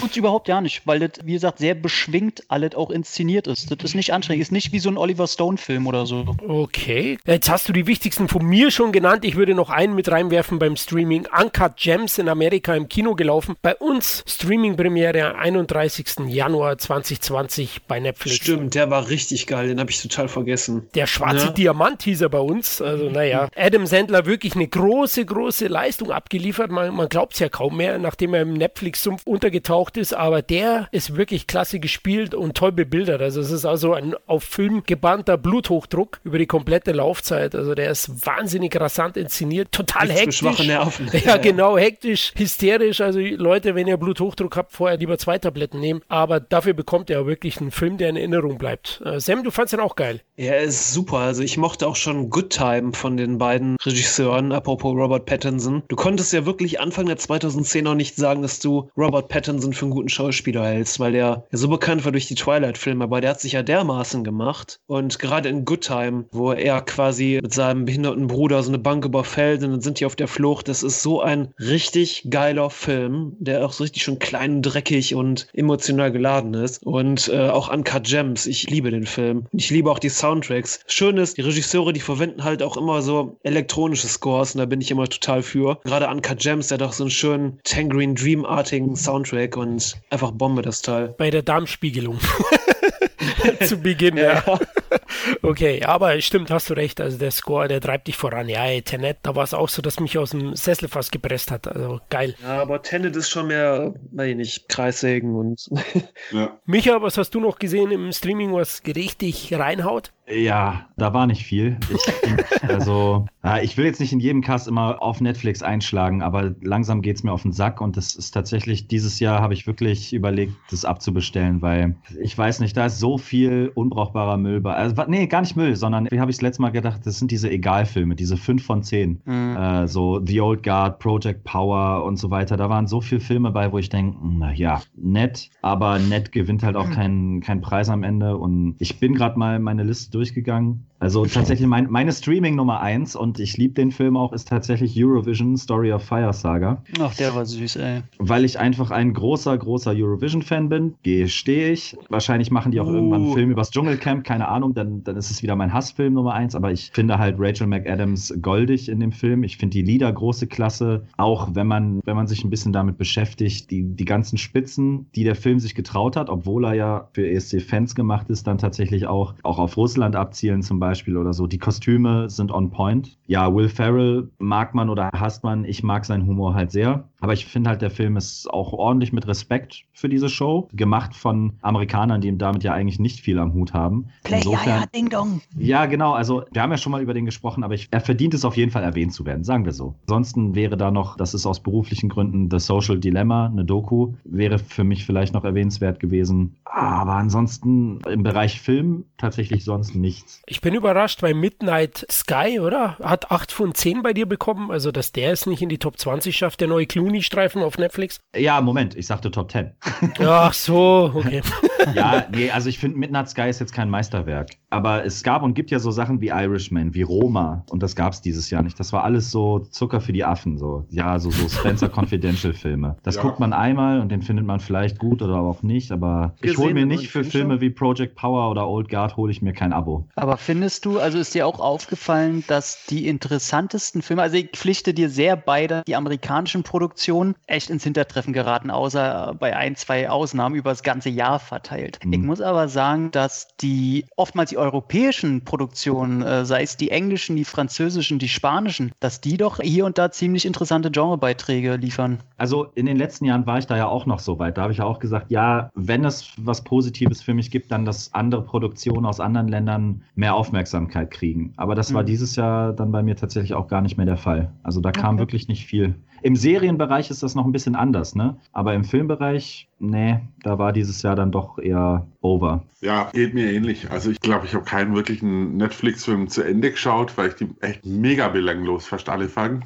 Wenn ich mich überhaupt an einen Streaming-Film erinnere, dann lief der bei Apple TV und das war Greyhound. Und den fand ich aber eigentlich ziemlich gut, wobei der war ja eigentlich auch fürs Kino gemacht. Stimmt, den hat Apple, ich glaube, für 60 Millionen oder so gekauft, ja. Ja, und Tom Hanks so hat auch ziemlich im Strahl gekotzt. Ich meine, der Film hat seine Schwächen, braucht man nicht drüber reden. Auch vor allem die klischeehafte Darstellung der deutschen U-Boot-Fahrer, die war, also klischeehaft ist ja schon harmlos ausgedrückt. Ich finde, der Film hat gut unterhalten, hatte keine Längen für mich. Tom Hanks hat das Ganze mit seinem Schauspiel auch ganz gut getragen und ich mag auch diese Szenerie, Schiff, Zweiter Weltkrieg, hat mir schon Spaß gemacht. Ja, gehe ich mit. Den habe ich tatsächlich vergessen. Vergessen. Das, Aber wie gesagt, das ist auch kein typischer Streaming-Film. ja, genau. Äh, er ist halt auch fürs Kino gemacht worden und das ist Ja. halt für mich, was mich auch ein bisschen bestätigt. Klar, du hast einen Roma, du hast einen Irishman, will ich auch gar nicht wegreden, aber ein bisschen, wenn ich es vergleiche, ist das Kino halt irgendwie ein geiles Drei-Sterne-Dinner oft und manchmal fühlt sich einfach die Streaming-Dienste fühlen sich halt wie eine Currywurst an. Ja, ich Aber mag das halt generell nicht, wenn sich Streaming-Dienste Filme angeln und dann da so ihren Stempel draufklatschen. Ne? Also Gut, ich finde, du merkst bei manchen Sachen einfach, wo es wirklich von Netflix, stellvertretend für alle, wo wirklich jetzt von Netflix produziert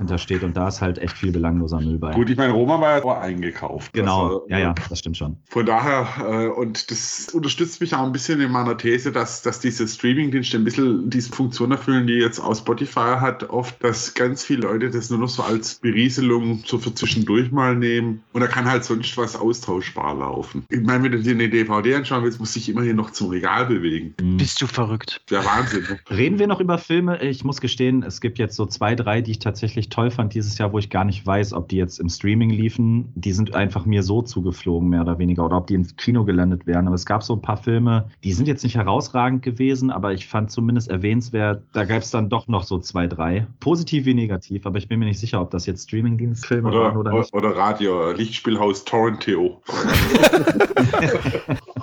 Das wollte ich jetzt so nicht sagen. Also You-Porn-Filme wollten wir eigentlich nicht besprechen, aber gut, also Dolly Buster oder was. was. Sprech für dich selbst, ich Florian. Was, wie hieß? Ja, ich fand zumindest erwähnenswert. Den habe ich tatsächlich ins Herz geschlossen, den Fatman von Mel Gibson. Ich weiß nicht, ob ihr den schon geguckt habt, gesehen habt. Nee.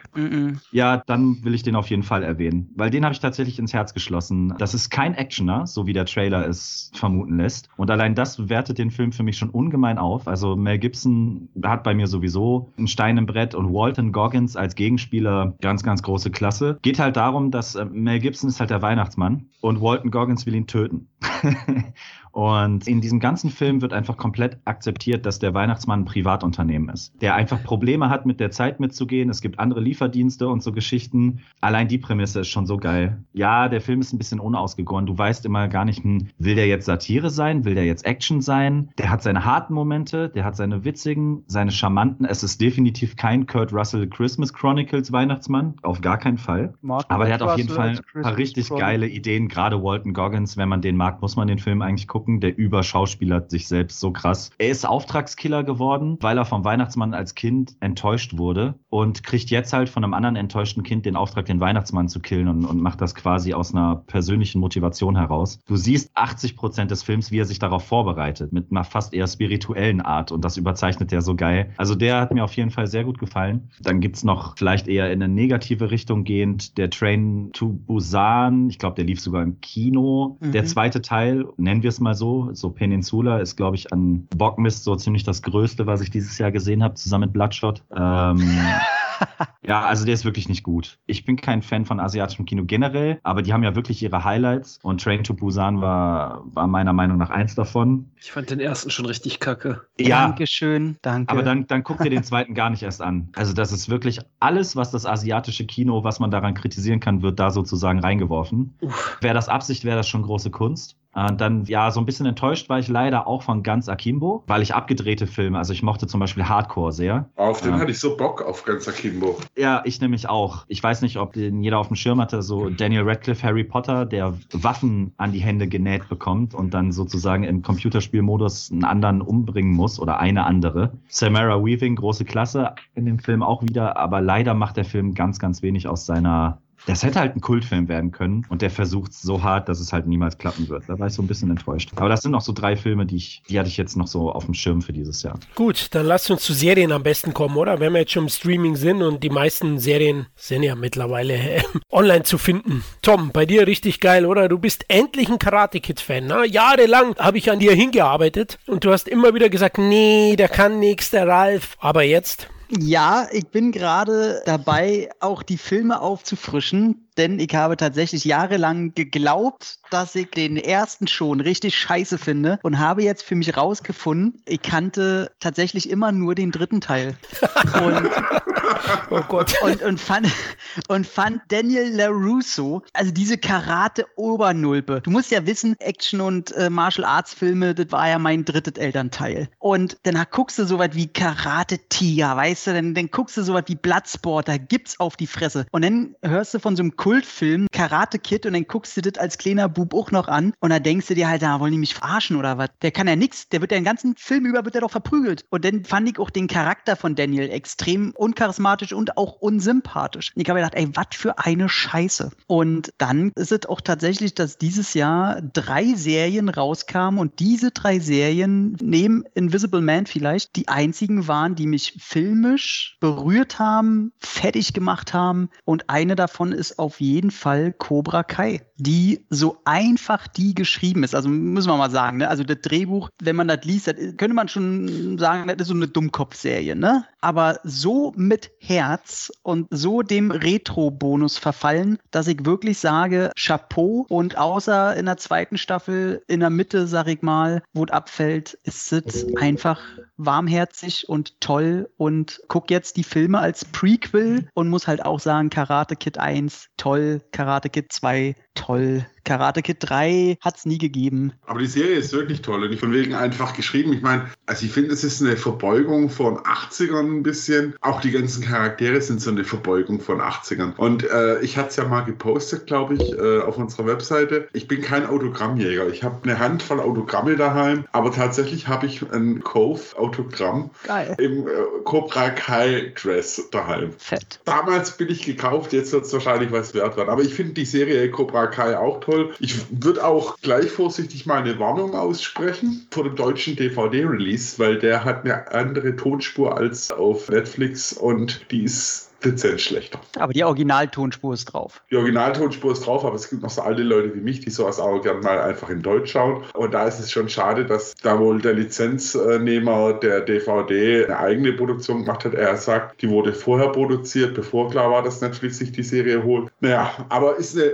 spaßige Serie. Ich freue mich auch sehr, sehr, sehr auf den ersten ersten. Habt ihr das mitbekommen, ob dann gleich alle Folgen zur Verfügung stehen oder ob sie es nur scheibchenweise wieder veröffentlichen? Ich hoffe natürlich auf alle. Ich gehe davon aus, dass sie alle veröffentlichen, weil es schon länger raus ist. Also ich kann euch da nur beipflichten. Also Cobra Kai ist für mich definitiv einer der besten Serien der letzten Jahre. Es ist eine perfekte Mischung aus liebevoller Hommage, Neustart und Fortsetzung in einem. Also sowas habe ich selten erlebt. Doch dann, na Tom, kam Mandalorian. Oh. Ähm, ich will kurz, weil ich denke mal, darüber werden wir noch am meisten. Ich will auf jeden Fall noch erwähnen, weil die sonst in Vergessenheit gerät, möglicherweise. Meine dritte Serie ist mich The Last Dance. Die Basketball-Doku über die Chicago Bulls bei Netflix. Da saß ich auch jede, ich glaube, einmal die Woche kam immer eine Folge raus und die hat mich emotional auch komplett wieder zurück in meine Kindheit befördert und ist der Wahnsinn. Aber du hast recht, der große, große, ey, kann das ja nicht sagen, was Mandalorian mit mir gemacht hat. Das war das größte Ereignis dieses Jahres auf Film gebannt. Streaming ist mir egal in Filmform und da kommt auch nichts ran. Auch kein Cobra Kai, auch kein Last Dance oder sonst irgendwas. Die zweite Staffel ist mit jeder Folge pure Perfektion. Ich habe am Ende der letzten Folge musste so probieren, nicht zu heulen, aber ging nicht. Ich saß hier wie ein kleiner Junge und es kam einfach raus. Die funktioniert bei allen Generationen. Ich meine, meine Tochter hat zu Weihnachten den kleinen Grogu bekommen oder Baby Yoda. Uh, jetzt habe ich gespoilert. Ja, genau. Also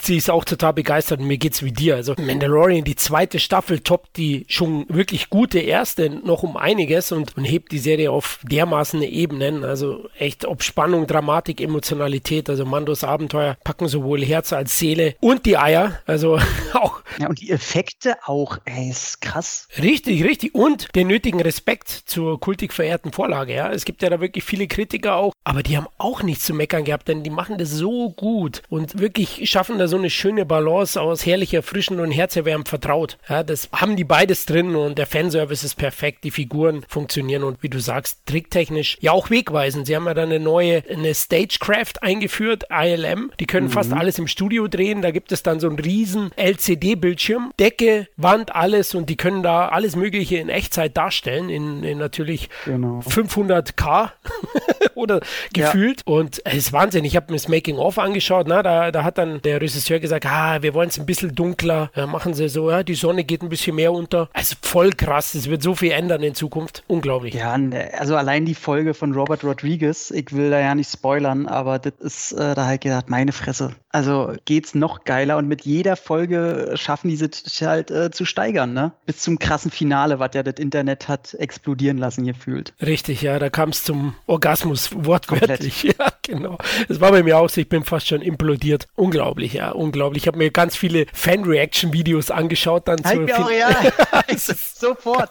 Und alle haben sie geheult und sind ausgerastet. Ja. Und die Musik auch dazu, ne? Also man darf nicht unterschätzen, Oh, was gerade Dave Filoni zusammen mit Olle, wie heißt er? John Favreau, was die da leisten auf allen Ebenen so. Und die lassen sich auch nichts nehmen. Die kennen sich in- und auswendig, sind selber die krassesten Fans. Dave Filoni, glaube ich, noch ein bisschen mehr. Deswegen wurden ja sofort nach der Staffel 2 haben sie ja jetzt drei Spin-off-Serien angekündigt. Auf jede freut man sich. Wenn die beteiligt sind, definitiv. Es kommen noch andere wie Obi-Wan und die eine oder andere, aber auf die freue ich mich auch. Und Feloni, du hast recht, er ist der noch größere Nerd. Auch im Making-of siehst du, wie da äh, John Favreau vorschlägt, ja, wir nehmen den Plaster, nehmen wir in der Szene und dann der Feloni. Nee, nee, das geht nicht. Das ist kein Mandalorian-Plaster. Ah, okay, Ja, ja. dann nicht. also der, Super krass. der ist super krass, ja. Also der Mega-Nerd, ja. Der kann Vorträge halten, eine Professorenarbeit schreiben über Star Wars. Also Mandalorian, unglaublich. Also die einzige Serie beziehungsweise Film, wie auch immer, die von mir eine 10 von 10 kriegt dieses Jahr. Bei mir genauso. Und das allein schon die Disney Plus Aboschaft wert ist. Ja, ich habe es ja nicht gesehen. Ich auch nicht, aber ich habe auch mit Star Wars komplett abgeschlossen. Das ist. ja, aber da, da, da kann auch irgendeine Serie jetzt nichts mehr. Die ist wahrscheinlich gut, aber ich bin jetzt auch nicht der größte Seriengucker. Ich ja auch Ähm, überhaupt gar ja. nicht. Weil Also- Serien, da sie das immer alles so lange ausbügeln und darauf habe ich halt meist nicht Lust. Und ich weiß auch nicht, das, es klingt schon wieder zu anstrengend. Jetzt widmest du dich zwei Staffeln. Gleichzeitig sind jetzt schon drei Spin-offs angekündigt und das ist schon wieder zu Ja. überfordernd. Ja, dieses Hardcore-Bingen bei Serien tatsächlich ist Ja. fällt mir auch immer ein bisschen schwieriger. Was ich auf jeden Fall erwähnenswert finde, äh, weil es mir auch unglaublich viel Spaß macht, ist What We Do in the Shadows. Läuft bei Join. Ist ein Spin-off des Films What We Do in the Shadow, aka Fünfzimmer Küche Sarg, erzählt von einer Vampir-WG. Bisschen andere Aufstellung, so ein bisschen Mockumentary-mäßig angehaucht, hat aber im Gegensatz zum Film auch ein paar neue Ideen. So gibt es da zum Beispiel einen Energievampir namens Nigel, äh, geil, ja. der, der einen an jeden erinnert, der in einem Büro rumschleicht und also hat schon ein ziemlich fettes Grinsen bei der Serie teilweise im Gesicht oder dass einer der Hostdiener in Wirklichkeit Nachfolger von Van Helsing ist auch super. Also mit der hatte ich wirklich viel Spaß. Aber ansonsten sind Serien ah, Enttäuschung des Jahres Handmaid's Tale. Nach der wirklich genialen ersten Staffel, der zweiten Staffel, die wirklich noch okay war, kann man sagen, die dritte Staffel, man hätte sie gar nicht erst drehen dürfen. Eine Verschwendung von Zeit, Material und man hätte die erste Staffel einfach so, wie es ursprünglich auch Michael Edward vorgesehen hatte, für sich stehen lassen sollen. Was habe ich ansonsten angeschaut? Also es gibt so ein paar, die schiebe ich gerade noch von mir her, aber da kommt halt wieder dieses äh, Hinsetzen, sich das angucken und ähnliches und dann gucke ich mich bloß um, wie viel, ich bin ja erst umgezogen und es fällt einem dann auf, wie viele DVDs und Blu-rays hier auf einmal noch in Originalverpackung im Regal stehen. Ich meine, ich habe immerhin die DVDs entsorgt, die noch einen D-Mark-Preis hatten. Äh, auf dem Aufkleber.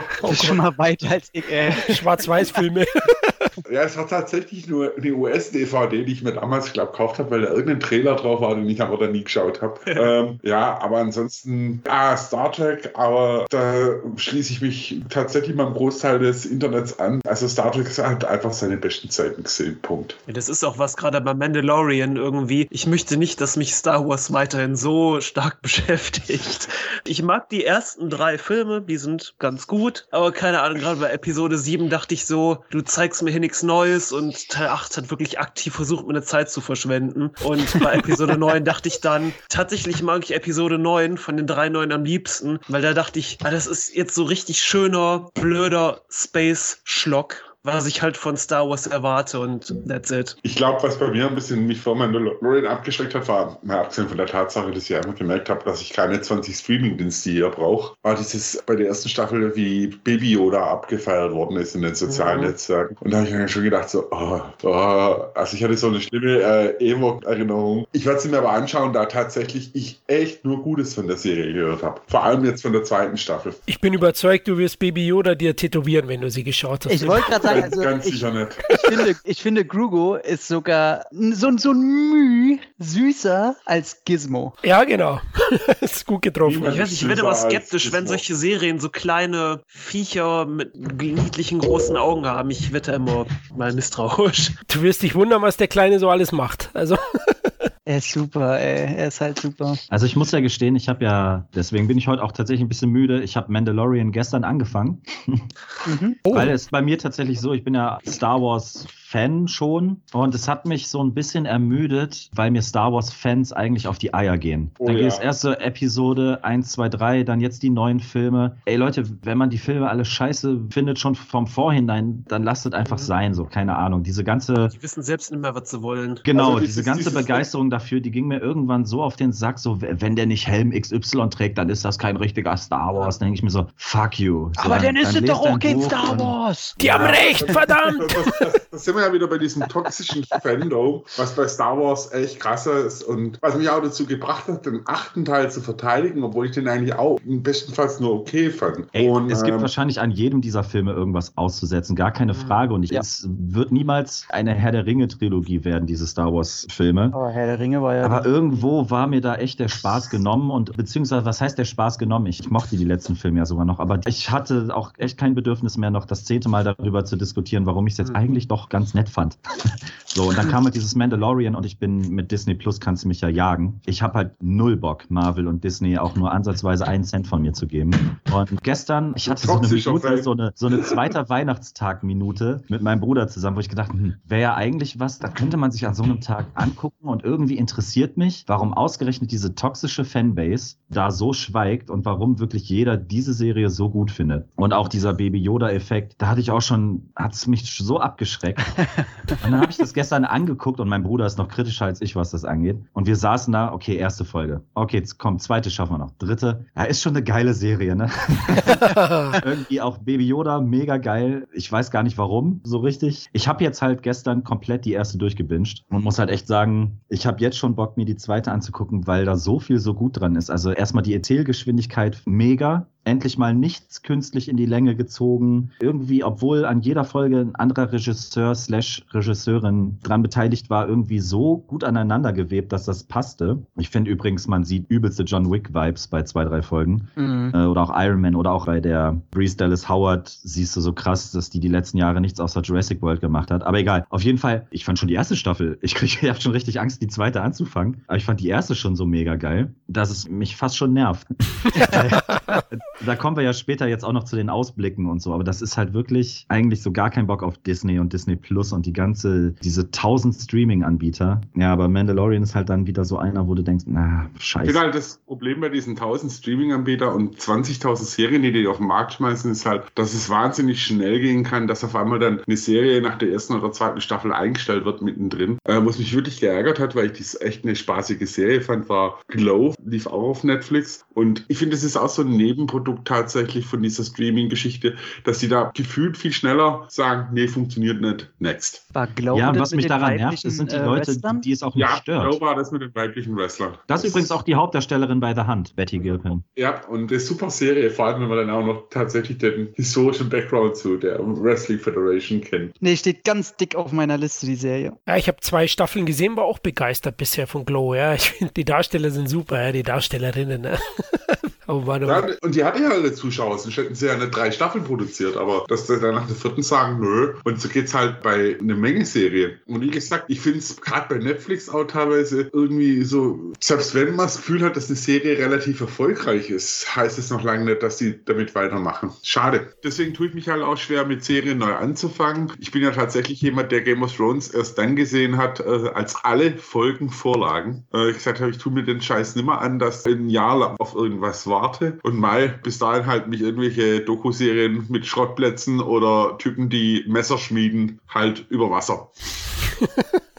Sehr, sehr schön. Äh, Sam, hast du noch eine Serie geschaut? Nein, Serien habe ich überhaupt nicht geschaut. Also wie gesagt, da bin ich halt total raus, was Serien angeht. Weil dann diese Zeit, die man da rein investiert, irgendwie, da gucke ich mir lieber einen Film an. Und irgendwie nervt mich das bei Serien. Es gibt, bin einfach so gesättigt daran. Früher, du hattest immer so ein paar Serien, wo Leute darüber gesprochen haben. Inzwischen bekomme ich von allen Seiten Serien empfohlen, von denen ich noch nie was gehört habe. Boah, du musst dir das angucken, du musst dir das angucken, du musst dir das angucken. Und, ich, und dann gibt's davon auch immer direkt schon zehn Staffeln und du bekommst das alles gar nicht mehr mit und das ist halt so riesig. Das ist wie dieser Berg an Filmen, den man zu Hause liegen hat, den man einfach nicht abfrühstücken kann und es ist halt, ich beschränke mich da lieber auf Filme und versuche da halt so mein Werk zu vollenden, statt mich auf Serien zu konzentrieren. Also da gibt's immer so ein paar, für die ich dann mal zurückkomme, sowas wie Stranger Things, darüber haben wir ja gesprochen, da ist ja auch gerade die vierte Staffel in der Mache. Aber so Serien, wenn ich was streame, dann auch meistens Filme, aber Serien bin ich komplett raus. Ja, kann ich nachvollziehen. Es ist bei mir auch so ein bisschen Zeitfaktor. Ich bin großer Supernatural-Fan, habe aber dann nach Staffel 7 irgendwie zeitlich es auch nicht mehr geschafft. Man Ja. muss zwar sagen, die haben 22 Folgen bis 23 pro Staffel, das ist auch zu viel. Deswegen finde ich die Entwicklung so in Richtung wie Mandalorian. Acht Folgen, manche Folgen gehen 30 Minuten. Bei Ja. Cobra Kai ist es ähnlich. Da gibt es auch eine Folge, glaube ich, die geht 23 Minuten. Also sind Sachen, die kannst du schon noch ganz gut durchbingen. Ah, das war noch dieses Jahr. Die fand ich spaßig tatsächlich. Umbrella Academy, die zweite Staffel. Die hat mir auch Spaß gemacht. Aber wird wahrscheinlich eingestellt bei Netflix. Gehe ich mal davon aus. Weil es macht mir ja Spaß. Die, die wird zu teuer sein, glaube ich. Aber wir haben ja über toxische Fans gesprochen. Kalle, lass uns kurz zu Spielen kommen, weil ich weiß ja, du bist da ganz tief drin in dem Thema und dank dem Lockdown hat der eine oder andere vielleicht auch ein bisschen Zeit gefunden, mal wieder zu zocken. Bei mir war es Call of Duty Cold War zumindest endlich wieder und der eine oder andere Switch-Titel. Luigi's Mansion 3 habe ich gezockt. Ey, Luigi's Mansion ist äh, King. Ja, ist geil. Aber Cyberpunk 2077 habe ich mir nicht geholt, weil es doch im Netz ziemlich negative Stimmen dazu gibt. Ja, also wenn wir schon von Spielen anfangen, möchte ich auf alle Fälle ein anderes auch noch erwähnen, was dieses Jahr erschienen ist, äh, The Last of Us 2, weil es einfach eine tolle, intelligente Geschichte ist, eine tolle Fortsetzung der ersten Story. Wie gesagt, auf dieses Spiel gab es auch unfassbar boshafte, äh, toxische Reaktionen, wo sich wirklich auch versammelte äh, Videospieljournalisten wirklich nur den Kopf darüber geschüttelt haben, mit welcher Hass und Häme da teilweise geschossen worden ist. Äh, es gibt ja diese Social Justice Warrior, die der Meinung sind, das ja alles nur gemacht, um den Leuten so Diversität und ähnliches den Kopf heimlich einzuimpfen. Ich kann nur sagen, spielt das Spiel, weil es ist wirklich ein tolles Spiel. Die Fangemeinde hat auch lang drauf gewartet. Auch das erklärt vielleicht auch die Reaktionen, weil die Macher es schon ein bisschen mit den Vorstellungen der Fans gespielt haben. Aber was wahrscheinlich das Spiel war, was tatsächlich durch alle Medien ging, war, wie es schon Florian erwähnt hat, Cyberpunk. Cyberpunk war das erste Mal angekündigt 2012 von CD Projekt Red. Das ist ein polnisches Entwicklerstudio, was vor allem mit der Witcher-Serie einen Irrsinnserfolg hat und auch viele, viele, viele Fans durch die Witcher-Serie hatte. Und deswegen wurde, als 2012 das äh, Cyberpunk angekündigt wurde, das auch sehnsüchtig erwartet. Es gab immer wieder Verschiebungen, immer wieder mussten die zurückrudern. CD Projekt Red hat zudem auch das relativ auch in den sozialen Medien gehalten alles, hat auch immer wieder Berichte gemacht, wie weit spielbar ist, irgendwelche Demos veröffentlicht und so weiter. Das Spiel hat schon vorab einen Arsch voll. Also wenn man mal schaut, es wurde 2013 angekündigt und seitdem hat es auf diversen Videospielmessen und ähnlichem tatsächlich irgendwelche Awards eingefahren, unter anderem bei der E3 Kategorie Bestes PC-Spiel. Wohlgemerkt, das ist zu dem Zeitpunkt noch nicht mal erschienen gewesen. Dann sollte es endlich dieses Jahr kommen, man hat es kaum geglaubt. Insgesamt gab es dann tatsächlich innerhalb dieses Jahres noch vier Verschiebungen und letzten Endes ist es jetzt im Dezember erschienen. So, unter anderem für den PC, für eigentlich für alle Plattformen außer Switch und dann ging der Shitstorm los. Warum ging der Shitstorm los? Weil so toll die PC-Fassung ist, so haarsträubend läuft das Spiel auf den alten Konsolen PlayStation 4 und auf der alten Xbox. Wohlgemerkt nicht die Pro-Varianten, aber auf den alten Konsolen, klar, jetzt könnte man sagen, sieben Jahre, acht, sieben Jahre alte Hardware und so weiter, aber man darf nicht vergessen, es wurde dafür auch entwickelt. Es wurde auch lange gesagt, dass das Lead-Plattformen wären und so weiter und so fort. Ist das Spiel eigentlich an der Grenze der Unspielbarkeit, sei es durch die Framerate-Einbrüche, sei es durch Bugfest, durch Grafiken, dass die Texturen erstmal gefühlt eine halbe Stunde nachladen wollen. Jetzt überziehe ich das Ganze ein bisschen natürlich. Das hat aber so einen Sturm ausgelöst, dass der Entwickler von sich aus zurückgerudert ist und gesagt hat, okay, hört zu, wer will, kriegt sein Spiel refunded, ersetzt.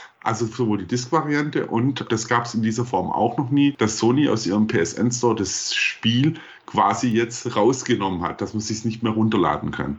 Ich habe wirklich überlegt, ob es da schon mal einen Titel gab. Sicherlich irgendein Independent-Entwickler, aber bei dem AAA-Titel, das den Sony aus dem Programm nimmt, das hat schon eine ziemliche Aussagekraft. Das hat so eine Aussage gehabt, dass im Endeffekt das Ganze sogar dann in die Tagespresse geschafft hat, in die Medien. Meist selbst im Radio lief tatsächlich irgendwo ein Beitrag, dass Sony das Spiel Cyberpunk rausgenommen hat. Und wenn es erstmal auf dem Radio läuft, dann weiß man, dass die Kacke ziemlich am Dampfen ist. Wie ist das Spiel? Ich spiele es auf der Pro. Ich finde es auch an manchen Stellen ein bisschen buggy. Man merkt, dass das ein bisschen unfertig ist. Aber wenn man sich so ein bisschen an die Witcher-Serie zurückdenkt und daran, wie Witcher zuerst veröffentlicht worden ist, glaube ich tatsächlich, dass die Entwickler ziemlich viel Gas geben, um da so viel zu patchen, wie es geht. Jedenfalls hat es schon einen ganz schönen Flächenbrand ausgelöst, weil ich kann mich auch an kein Spiel erinnern, was so über die letzten Jahre erwartet wurde wie das. Habt ihr von dem schon mal was gehört? Ja, ja, klar. Mhm. Sicher. Ja, und man muss auch dazu sagen, es gehen auch jetzt schon die ersten Investoren gegen die Entwickler vor. Unter anderem ist der Aktienkurs mal eben um 30 Prozent nach unten gesackt, nach Veröffentlichung des Spiels. Und das ist halt schon eine ziemlich harte Ansage. Aber auch hier gibt es einen Shitstorm, der in manchen Fällen ein bisschen nachvollziehbar ist, aber manchmal kann man sich auch so einen Kopf schütteln. So haben sich zum Beispiel Leute bei der Xbox beschwert, nachdem sie das Spiel refundet haben, also virtuell zurückgegeben haben, dass sie es dann nicht mehr spielen konnten.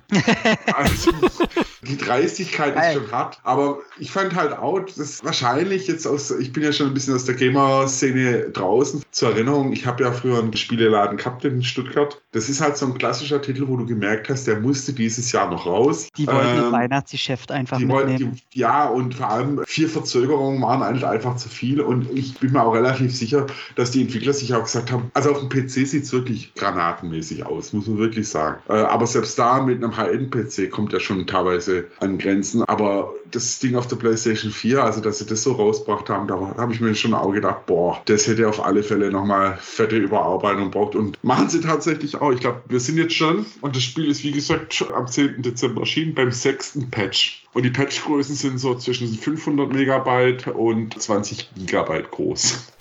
okay, komplett neues Spiel, ja. Aber nichtsdestotrotz, wenn das Ding ein paar Patches draußen hat, weil ich kenne auch die Lizenz, wo es vorliegt, gibt dem Ding eine Chance. Es ist ein sehr cleveres Spiel, ein sehr erwachsenes Spiel, wie es auch schon Witcher war, wenn es auch von der Story her nicht an Witcher rankommt. Allerdings ist auch Witcher eine Buchvorlage, während Cyberpunk halt einfach ein Rollenspiel war aus den 80ern. Und was ich halt echt geil finde, ist, dass das Ding auch diverse Easter Eggs und Anspielungen auf äh, Filme und Spiele hat. Und dann hast du mal so angedeutet die Verfolgungsjagd von Terminator 2 drin. Und man findet drei Muscheln auf dem Klo. Das musste sehr grinsen. Also man merkt, da ist schon mit viel Liebe gemacht worden. Allerdings ist es so ein typisches viel gewollt und einfach die Grenzen einer alten Generation von, von Hardware einfach ja, nicht bedacht. Gut, ja, werde ich warten. Ich habe mir eine Xbox X Series. Da läuft es übrigens ganz gut. Also auf den Pro-Varianten oder auf, den, äh, auf der 5er läuft es okay. Gibt es aber noch keine native Fassung. Das sind tatsächlich, kauft man sich da die alten Fassungen. Die nativen 5er bzw. Xbox-Fassungen, die sollen erst nächstes Jahr kommen. Ich habe es jetzt auch tatsächlich erstmal ins Regal gestellt, wobei ich habe heute noch ein bisschen Zeit. Wahrscheinlich werde ich es heute mal wieder einlegen und gucken, was der sechste Patch gemacht hat. Weil teilweise ist es schon, äh, also bei mir war der Spielspaß mal kurz vorbei, als, als dann irgendwo eine Waffe schwebend an mir vorbeigelaufen ist. Aber Mai,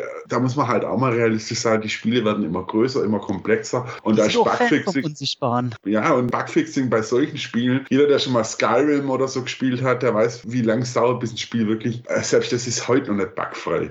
Ja, dann werde ich auf jeden Fall warten, bis dann die Xbox X Series Originalversion erscheint. Ne? Also nicht einfach nur die hochskalierte oder so. Aber man muss dazu sagen, die haben bereinigt um Rückläufer mal eben 13 Millionen von dem Spiel verkauft. Naja, das äh, klar, es war heiß erwartet und es gab eigentlich auch keine so große Konkurrenz. Call of Duty kaufen die Leute sowieso um FIFA und sonst gab es ja nicht so viel. Ja. Das war die Chance. Aber wie gesagt, das ist natürlich schade, wenn es aus technischen Mängeln wieder rausgenommen wird. Und das Gefährliche ist halt tatsächlich halt von den den Entwicklern durchaus auch relativ viel, aber sowas kann dem Entwickler so schnell das Genick brechen. Es gibt nicht nur einen Entwickler, die über ihre Hybris irgendwann gestolpert sind, über zu viel wollen, sei es ein Molyneux, sei es ein Romero, die alle irgendwann mit Titeln auf die Nase gefallen sind, wo sie einfach zu viel, too much wollten. Ich hoffe, dass es CD Red nicht geht und dass sie tatsächlich so nachliefern. Momentan würde ich aber tatsächlich, also für die alten Konsolen auf gar keinen Fall eine Kaufempfehlung aussprechen. Okay. Tom, hast du irgendwas gezockt noch? Oh, ich komme ja kaum noch dazu. Ich habe jetzt, äh, wegen Mandalorian habe ich Battlefront 2 endlich mal gespielt, aber ich bin ja überhaupt gar kein Multiplayer-Spieler, deswegen habe ich da nur den Singleplayer durchgespielt. Fand die Grafik sehr schön. Ansonsten äh, dieses Jahr das einzige, was ich wirklich ausgiebig und viel gespielt habe, war Gears äh, Tactics von Gears of War, der Strategieableger, was so sehr, sehr dreist bei XCOM geklaut hat. Also im Groß, äh, eigentlich sind XCOM mit einem Gears-Skin drüber. Aber äh, finde ich geil, mag ich. Das ist immer so abends meine halbe Stunde irgendeine Taktikrunde zocken und dann mag ich wieder aus die Kiste.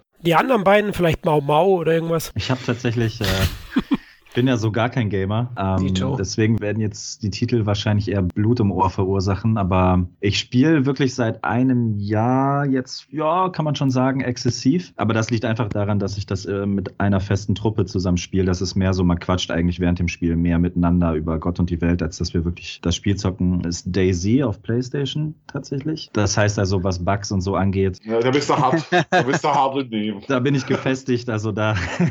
ja, aber Daisy ähm, war umsonst, oder? Äh, ja, war es für die PlayStation nicht. Leider. Ja, also so typisch, ich glaube, wenn man wirklich Hardcore-Gamer ist, dann verzweifelt man daran eher und hat da auch keinen Spielspaß dran. Aber ich mag einfach die Open Map, das Apokalyptische daran und dass man da einfach mit den Leuten durch die Gegend streifen kann und fertig ist. Also ist tatsächlich wahrscheinlich auch so ein bisschen Corona geschuldet. Man hat jetzt die Zeit und ja, ansonsten war dieses Jahr für mich FIFA 21 eine Vollkatastrophe. Einfach zum Kotzen, wenn man selber aus der Fußballecke kommt und auch drei Jahre selber journalistisch darin unterwegs war. Und auch sonst jedes andere FIFA und jeden anderen Manager gespielt hat, dann ist das einfach ja eine Vergewaltigung für den Spielspaß. Also ich habe echt viel Augen zugedrückt die letzten Jahre, deswegen will ich jetzt gar nicht weiter drüber reden. Ja, aber, ansonsten aber, witzigerweise echt eher zurück aufs Nintendo 64 und auf Super Nintendo gegriffen. Also allein wegen der Mario Kart Spiele. Also was ich vielleicht noch erwähnen könnte, wäre, dass wir dieses Jahr auch wahrscheinlich den verrücktesten Konsolen-Launch ever hatten. Ich habe ja schon einige mitgemacht. Ich bin jetzt halt nicht mehr in, in der Branche drin, aber was der Launch der PlayStation 5 und auch der Xbox Series X betroffen hat, das spottet jeder Beschreibung. Beschreibung. Also da hat das Internet nicht nur gebrannt, das, das, das stand lichterloh in Flammen. Dass quasi viel zu wenig ausgeliefert wurde, dass die Playstation, also wenn man jetzt auf Ebay schaut, geht die immer noch stramm zum Kurs von 800, 900 Euro, was fast dem doppelten Kaufpreis entspricht. Und die Leute kaufen das. Und Vorbesteller, die leer ausgegangen sind, dazu noch natürlich eine Vorbestellaktion, dass das einfach mal ein gewisser Flächenmarkt, nee, ich glaube sogar es war Amazon, aber irgendwie das Bestellzeitfenster mitten in die Nacht gelegt hat, wo natürlich nur irgendwelche Hardcore-Leute und äh, Wiederverkäufer drunter gelandet sind. Und tatsächlich sind wohl auch viele Konsolen in Wiederverkaufshände gegangen. Ich persönlich kenne tatsächlich einen, der hatte sechs oder sieben Konsolen und hat die auch alle für 800, 900 Euro weitergeschossen. So ein Sack, ja. Ich habe echt alles Mögliche probiert und ich habe sie bei Otto dann bekommen, die Xbox Series X. Und habe aber bis zur Lieferung eigentlich gebankt drum. Bei Freunde von mir haben sie bei Mediamarkt bestellt oder Amazon, die sind alle leer ausgegangen. Also ich bin ja, wie gesagt, ein alter Gaming-Hase, von daher sage ich mal so, äh, ich habe noch so ein Backlog bei der PlayStation 4, dass es damit erstmal reicht. Und die Pro unterhält mich auch noch gut und vor allem, ich kaufe aus Erfahrung her keine Sony-Konsole mehr aus der ersten Revision, weil die meistens irgendwelche Hardware Hardware-Wehwehchen hat. Man liest ja auch im Internet, dass verschiedene Lüfter verbaut worden sind. Beim einen ist die Flüster leise, beim anderen denkt, der ist eine Mirage im äh, Wohnzimmer gelandet. Aber der Launch, also ich habe ja gedacht, mit dem PlayStation 4 Launch habe ich schon was Verrücktes erlebt. Da habe ich damals noch für Mediamarkt gearbeitet, habe da den Launch durchgeplant für den größten Mediamarkt der Welt. Wir haben mit Konzertwellenbrechern den Bereich abgesperrt, damit uns die Leute nicht tottrampeln. Was auch, es gibt aber wirklich auch Videos von anderen Märkten, wie das gestürmt worden ist. Und das haben sie halt dieses Mal komplett alles auf online verlagert, weil natürlich unter Corona wollten sie partout verhindern, dass die Leute in die Märkte stürmen und gucken, ob es da noch irgendwelche freien Konsolen gibt. Verrückter Launch ist auch nicht unbedingt eine positive PR für Sony. Und auch da, um den Schulterschluss zu kriegen, merkt man mehr, dass es auch da immer mehr so in Richtung Games as Service Streaming geht. Die Xbox hat ja dieses Konzept mit dem Gaming Pass, mit dem du auf wie viel hundert Titel Schlag mich tot Zugriff hast. Dann hat Google eine Konsole veröffentlicht, die Stadia, die ja zwar eine relative Totgeburt ist, aber das ein reines Streaming-Produkt ist. Und Sony hat auch schon mit PlayStation Now so einen Streaming-Dienst. Und ich befürchte auch, dass wir in dieser Konsolengeneration das Sterben des des physischen Datenträgers erleben werden und immer mehr dieses Stream, ähnlich wie bei Musik und Filmen, auch hochkommen wird. Befürchte ich auch und wegen Xbox Series X und PS5 muss ich auch sagen, es gibt keine großen Exklusivtitel, ja, wie es früher vielleicht mal war. Ja, klar, die Starttitel waren meistens eher mau, aber diesmal gibt es ja so wirklich gar Ah, nichts. ah, ah, ah, ah. Ja, komm, Also, erzähl. Äh, die PlayStation 5 hatte Demon's Souls und das ist zwar ein Remake, aber das ist schon ein Kracher. Weil es hat eine riesen Fangemeinde und es schaut toll aus, muss man wirklich so sagen. Tatsächlich bei Microsoft hat es mich schon überrascht, dass die ihr Halo-Franchise liegen haben lassen. Also es ist die erste Konsole, wo es kein Halo gibt zum Start. Das hat mich auch gewundert, aber Kalle, ich bin ja noch so Zeiten gewohnt wie Nintendo 64, ja. Starttitel, Super Mario 64 und Turok, gleich geholt, gleich gezockt. Ja. Und dann dachte ich mir, oh, sowas finde ich, gibt's heutzutage nicht mehr. Aber jetzt möchte ich noch zum Abschluss eine Vorfreude wagen auf 2021 und euch Jungs fragen, welche Filme und Serien lassen eure Herzen jetzt schon höher schlagen, Sam? Also bei mir ist das tatsächlich der neue M. Night Shyamalan-Film. Ich weiß, der Mann wird, wird sich ein bisschen drüber lustig gemacht, ein bisschen ist noch untertrieben. Aber der hat ja in den Mitte der 2000er hatte der echt eine Phase, wo der gefühlt einen Flop jetzt nach Kritikerstimmen nach dem anderen abgeliefert hat, wobei ich finde, dass da immer noch so ein bisschen übertrieben wurde. Aber gerade mit Split und Glass hat er einfach wieder gezeigt, wie gut er eigentlich ist. Und der dreht momentan so einen neuen Film, der heißt einfach nur Old und da ist noch gar nichts drüber bekannt. Das spielt von so einem tropischen Setting tatsächlich und hat wohl auch irgendwas, mit dem Weltuntergang zu tun. Und es ist egal, ich guck's mir an, weil das ist wirklich, wie gesagt, noch so ein Regisseur, für den gehe ich ins Kino, weil es halt das Werk von jemandem, dessen Komplettwerk ich über die Jahre immer wieder verfolgt habe. Und das ist so mein Top-Titel. Andere Filme wären dann sowas, aber das ist eher so wie, ja, die nimmt man halt mit, weil man es kennt. Das ist halt der neue Saw zum Beispiel. Der Tradition willen, so einmal im Jahr Saw war früher Pflicht. Und ja, why not? Äh, ja, an Old habe ich tatsächlich auch gedacht. Das Einzige, was ich über den Film bis jetzt halt wusste, war irgendwie so die Prämisse, dass Kinder super schnell altern und Ältere super schnell sterben oder irgendwie sowas. Ansonsten weiß ich auch noch nicht so richtig viel über den Film. Aber Shyamalan ja mittlerweile gehört für mich zu dieser Riege an Regisseuren, die Filme einfach anders machen oder besonders. Das müssen nicht immer die perfekten Filme sein. Deswegen gebe ich dem eigentlich immer eine Chance. Den habe ich auf jeden Fall auf dem Zettel. Ansonsten, ja gut, es gibt eigentlich keinen besseren Subtitel als Keine Zeit zu sterben für 2021. James Bond, äh, die Impfversion, wenn er denn kommt. Wobei auch da nach Spectre habe ich eigentlich auch diesen Star Wars-Effekt, dass ich so ein bisschen äh, Übersättigt. ja, übersättigt bin. Ich mag extrem Daniel Craig in der Rolle, aber trotzdem irgendwie so richtig warten tue ich nicht mehr drauf, muss ich gestehen. Für mich kommt vielleicht noch so, okay, also ganz vorneweg natürlich Dune, gar keine Frage. Allein schon, weil es von Villeneuve ist, ist das automatisch für mich schon dann in der Top 3 der Erwartungen, der Erwartungshaltungen, sagen wir mal so. Es gibt auf jeden Fall noch von Edgar Wright, also eine Art Horror-Thriller, auf den ich mich freue, allein weil er von Edgar Wright ist und weil Anya Taylor-Joy die Hauptrolle haben wird. Der heißt Last Night in Soho. Der soll so ein bisschen, aber das kann natürlich auch wieder Marketingsprache sein, aber so ein bisschen an Polanskis Ekel oder wenn die Gondeln Trauer tragen erinnern. Aber ja, mal abwarten, wie viel davon dann wirklich drinsteckt. Aber auf jeden Fall freue ich mich auf den. Ansonsten sind die ja unglaublich kreativ wieder dieses Jahr, gerade wieder im Horrorbereich. Quiet Place 2, Don't Breathe 2, Conjuring 3. Ich glaube, Suicide Squad kriegt sogar einen zweiten. Top Gun 2 juckt mich null. Venom 2 unglaublich nötig. Ja, ich weiß jetzt gerade ehrlich, also ich könnte wahrscheinlich gar keine Top 10 gerade aufzählen. Erstens, weil da die Vorfreude nicht groß ist und zweitens, weil ich gar nicht weiß, ob die überhaupt dieses Jahr dann wirklich kommen. Ich hoffe, dass der Kingsman kommt. Der kann mich aber eigentlich nur positiv überraschen. Ich liebe die ersten beiden, aber der dritte kommt ja ohne die Hauptdarsteller der ersten beiden als Prequel sozusagen und das ist ja dann schon wieder eine ganz andere Geschichte, ob das überhaupt Sinn macht. Und bei Serien haben wir wieder diesen Disney Plus Effekt, den ich hasse. Am meisten freue ich mich da tatsächlich auf WandaVision und Hawkeye, einfach weil das für mich die interessantesten Figuren tatsächlich sind. Und der Trailer zu WandaVision, also die ganze Machart, ist ja komplett anders als das, was Marvel bis jetzt so gemacht hat. Und da habe ich schon richtig Bock drauf, weil das richtig wirr und chaotisch wirkte. Und ich finde, dass Elizabeth Olsen auch äh, eine richtig coole Schauspielerin ist. Ansonsten ja, The Boys und The Expanse sind so meine absoluten Lieblingsserien aktuell. Erstens muss ich die, die aktuellen Staffeln, also The Boys ist ja schon fertig, aber The Expanse gucke ich gerade noch zu Ende, hat aber an Qualität null eingebüßt. Ich glaube, dass die nächstes Jahr auch ihre Finalstaffeln beziehungsweise ihre weiteren Staffeln kriegen. Und das war's dann, glaube ich, auch schon. Ist halt ein bisschen schwer, das Jahr so vorherzusagen, finde ich. Ja, so geht's mir auch. Schwierig vorauszusehen, was das Jahr bringt. Ich bin noch auf das Jahr piss, äh, weil sie mit Dune genommen haben. Damit hat man auch das, auf was ich mich tatsächlich am meisten freue. Dune, ansonsten, wenn ich mir so ein bisschen reinschaue, was angekündigt ist, sehe ich halt wahnsinnig viel Fortsetzung, Prequels. Es soll ein Mortal Kombat kommen, man darf gespannt sein. Tatsächlich bin ich auch gespannt auf das Prequel von Resident Evil. Ich befürchte zwar das Schlimmste, aber mal die anderen habe ich auch alle gesehen, da werde ich den auch überlegen. Suicide Squad,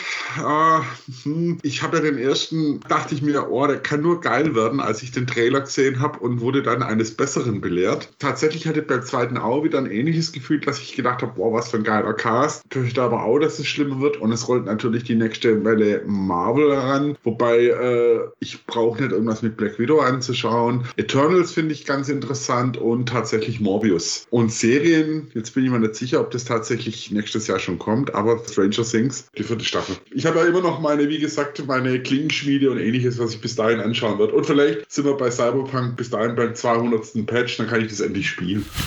ja, Tom, bei dir. Oh, ich habe jetzt ja nicht nachgeguckt, aber auf jeden Fall King Kong gegen Godzilla freue ich mich sehr drauf. Ach, scheiße, den hatte ich vergessen. Ich hoffe, dass der mir das Ganze wieder ein bisschen gerade rückt, weil Godzilla 2 fand ich ja schrecklich. Ansonsten, ich muss tatsächlich sagen, Fast and Furious, ich freue mich drauf. Ich will im Kino sitzen, Teil 9. Ich will mir denken, ey, fuck off 220, jetzt ist wieder Family. Verstehst du? Vin Diesel hat Family, Alter. 2021, wir sind wieder dabei. Boom. Ab geht's ins All, bitte. Hab ich mega Bock drauf. Mortal Kombat hast du erwähnt, freut mich sehr drauf. Die Stunt-Leute, alle, die daran teilnehmen, die produzieren, könnte wirklich was werden, wo die Leute wissen, was sie da haben. Ich freue mich auf erste Bewegtbilder von Blade. Ich will wissen, wie Disney das schafft, mit seiner PG-13-Machenschaft Blade umzusetzen. Mit einem kongenialen äh, Darsteller, den ich wirklich beste Besetzung nach Wesley Snipes wahrscheinlich für Blade. Äh, besser hätte ich mich auch nicht entscheiden können. Äh, Mahershala Ali spielt ja in Blade. Ansonsten sehr viel im Direct-to-DVD oder Streaming-Bereich. Also ich freue mich natürlich, dass Van Damme mit seiner neuen Serie um der Ecke kommt. Freut mich sehr drauf. Scott Atkins hat wieder ein, zwei in der Pipeline. Äh, Max Havoc, wer den Trailer gesehen hat, sieht sehr, sehr witzig aus. Und ich glaube auch, dass Atkins 2021, das wird sein Jahr. Der hat gerade durch seinen YouTube-Auftritten, seine Art of Action-Reihe da, hat er einfach nochmal einen Hoch bekommen und der wird eine riesige Nummer noch weiter. Und einen kleinen Horrorfilm. Ich weiß nicht, ob der jetzt schon rausgekommen ist oder jetzt erst äh, nächste Woche oder so bei uns rauskommt. Der heißt Blind bzw. Blind von einem deutschen Regisseur namens, äh, ich glaube, Markus Walz dürfte das sein, der das Remake von Blood Feast gemacht hat, der nicht so doll war, aber der hat mit seiner neuen Figur äh, richtig viele Preise eingehäumst und der hat den zweiten Teil, glaube ich, gerade schon gedreht. Dreht sich um einen, äh, ja, eigentlich typischen Maskenmörder, der sich bei einer einnistet, die blind ist. Und das sieht alles sehr cool aus. Ich habe noch einen vergessen, natürlich. Catweasel mit äh, Otto. Nein, auf gar keinen Fall. Wie schätze ich Catweasel? Sky Sharks mit äh, Michaela Schaffrath und Eva Habermann. Oh, Michaela Schaffrath wäre schon ein Grund tatsächlich. ja gut, ihr habt die meisten genannt. Ich freue mich aufs Tom Cruise Doppelpack. Top Gun Maverick, finde die Trailer geil. Style over Substance, dann Mission Impossible 7 soll auch noch kommen am 18.11. in Deutschland 2021. Sehen wir mal. Und Prince Akim ist back. Prinz aus der Munda 2. Ich freue mich riesig. Dolomite is my ja. name. Ist richtig gut. Wer ein Netflix-Abo hat, soll den anschauen. Eddie Murphys Comeback. Prinz aus der Munda 2. Der Trailer ist wirklich hochsympathisch. Ich erwarte da nichts Großes, aber ich glaube, er hat diese sympathische, charmante Chemie vom ersten und ich denke Paramount, es war ein Fehler, ihn zu verkaufen. Der wäre auch im Kino gut gelaufen. Wobei 125 Millionen für einen Film bekommen, auch nicht schlecht. Das andere habt ihr erwähnt, eigentlich die Titel, die ich auch interessant finde. Und serientechnisch Stranger Things, ich denke, die kommt. Cobra Kai startet ja bereits im Januar und Mandalorian, Boba Fett, ja, und die Marvel-Teile. Ich bin, wie gesagt, sehr Schauwerte gesteuert und auf die freue ich mich dann eben. Dann sind wir eigentlich am Ende angekommen. Eins noch, wir danken euch, liebe Hörer, für eure Treue und Liebe. Ja, die CT-Familie wird immer größer und das freut uns wahnsinnig. Wie immer freuen wir uns über Feedback, über iTunes, Sternebewertungen oder teilen, liken, liebhaben, was unser Motto ist. Wir wünschen euch einen guten Start ins neue Jahr. Bis zum nächsten Mal. Macht's gut. Ciao. Tschüss. Servus. Ciao. Sin Entertainment Talk, der Podcast des Entertainment Blogs. Mehr Fan Talk über Filme und Serien.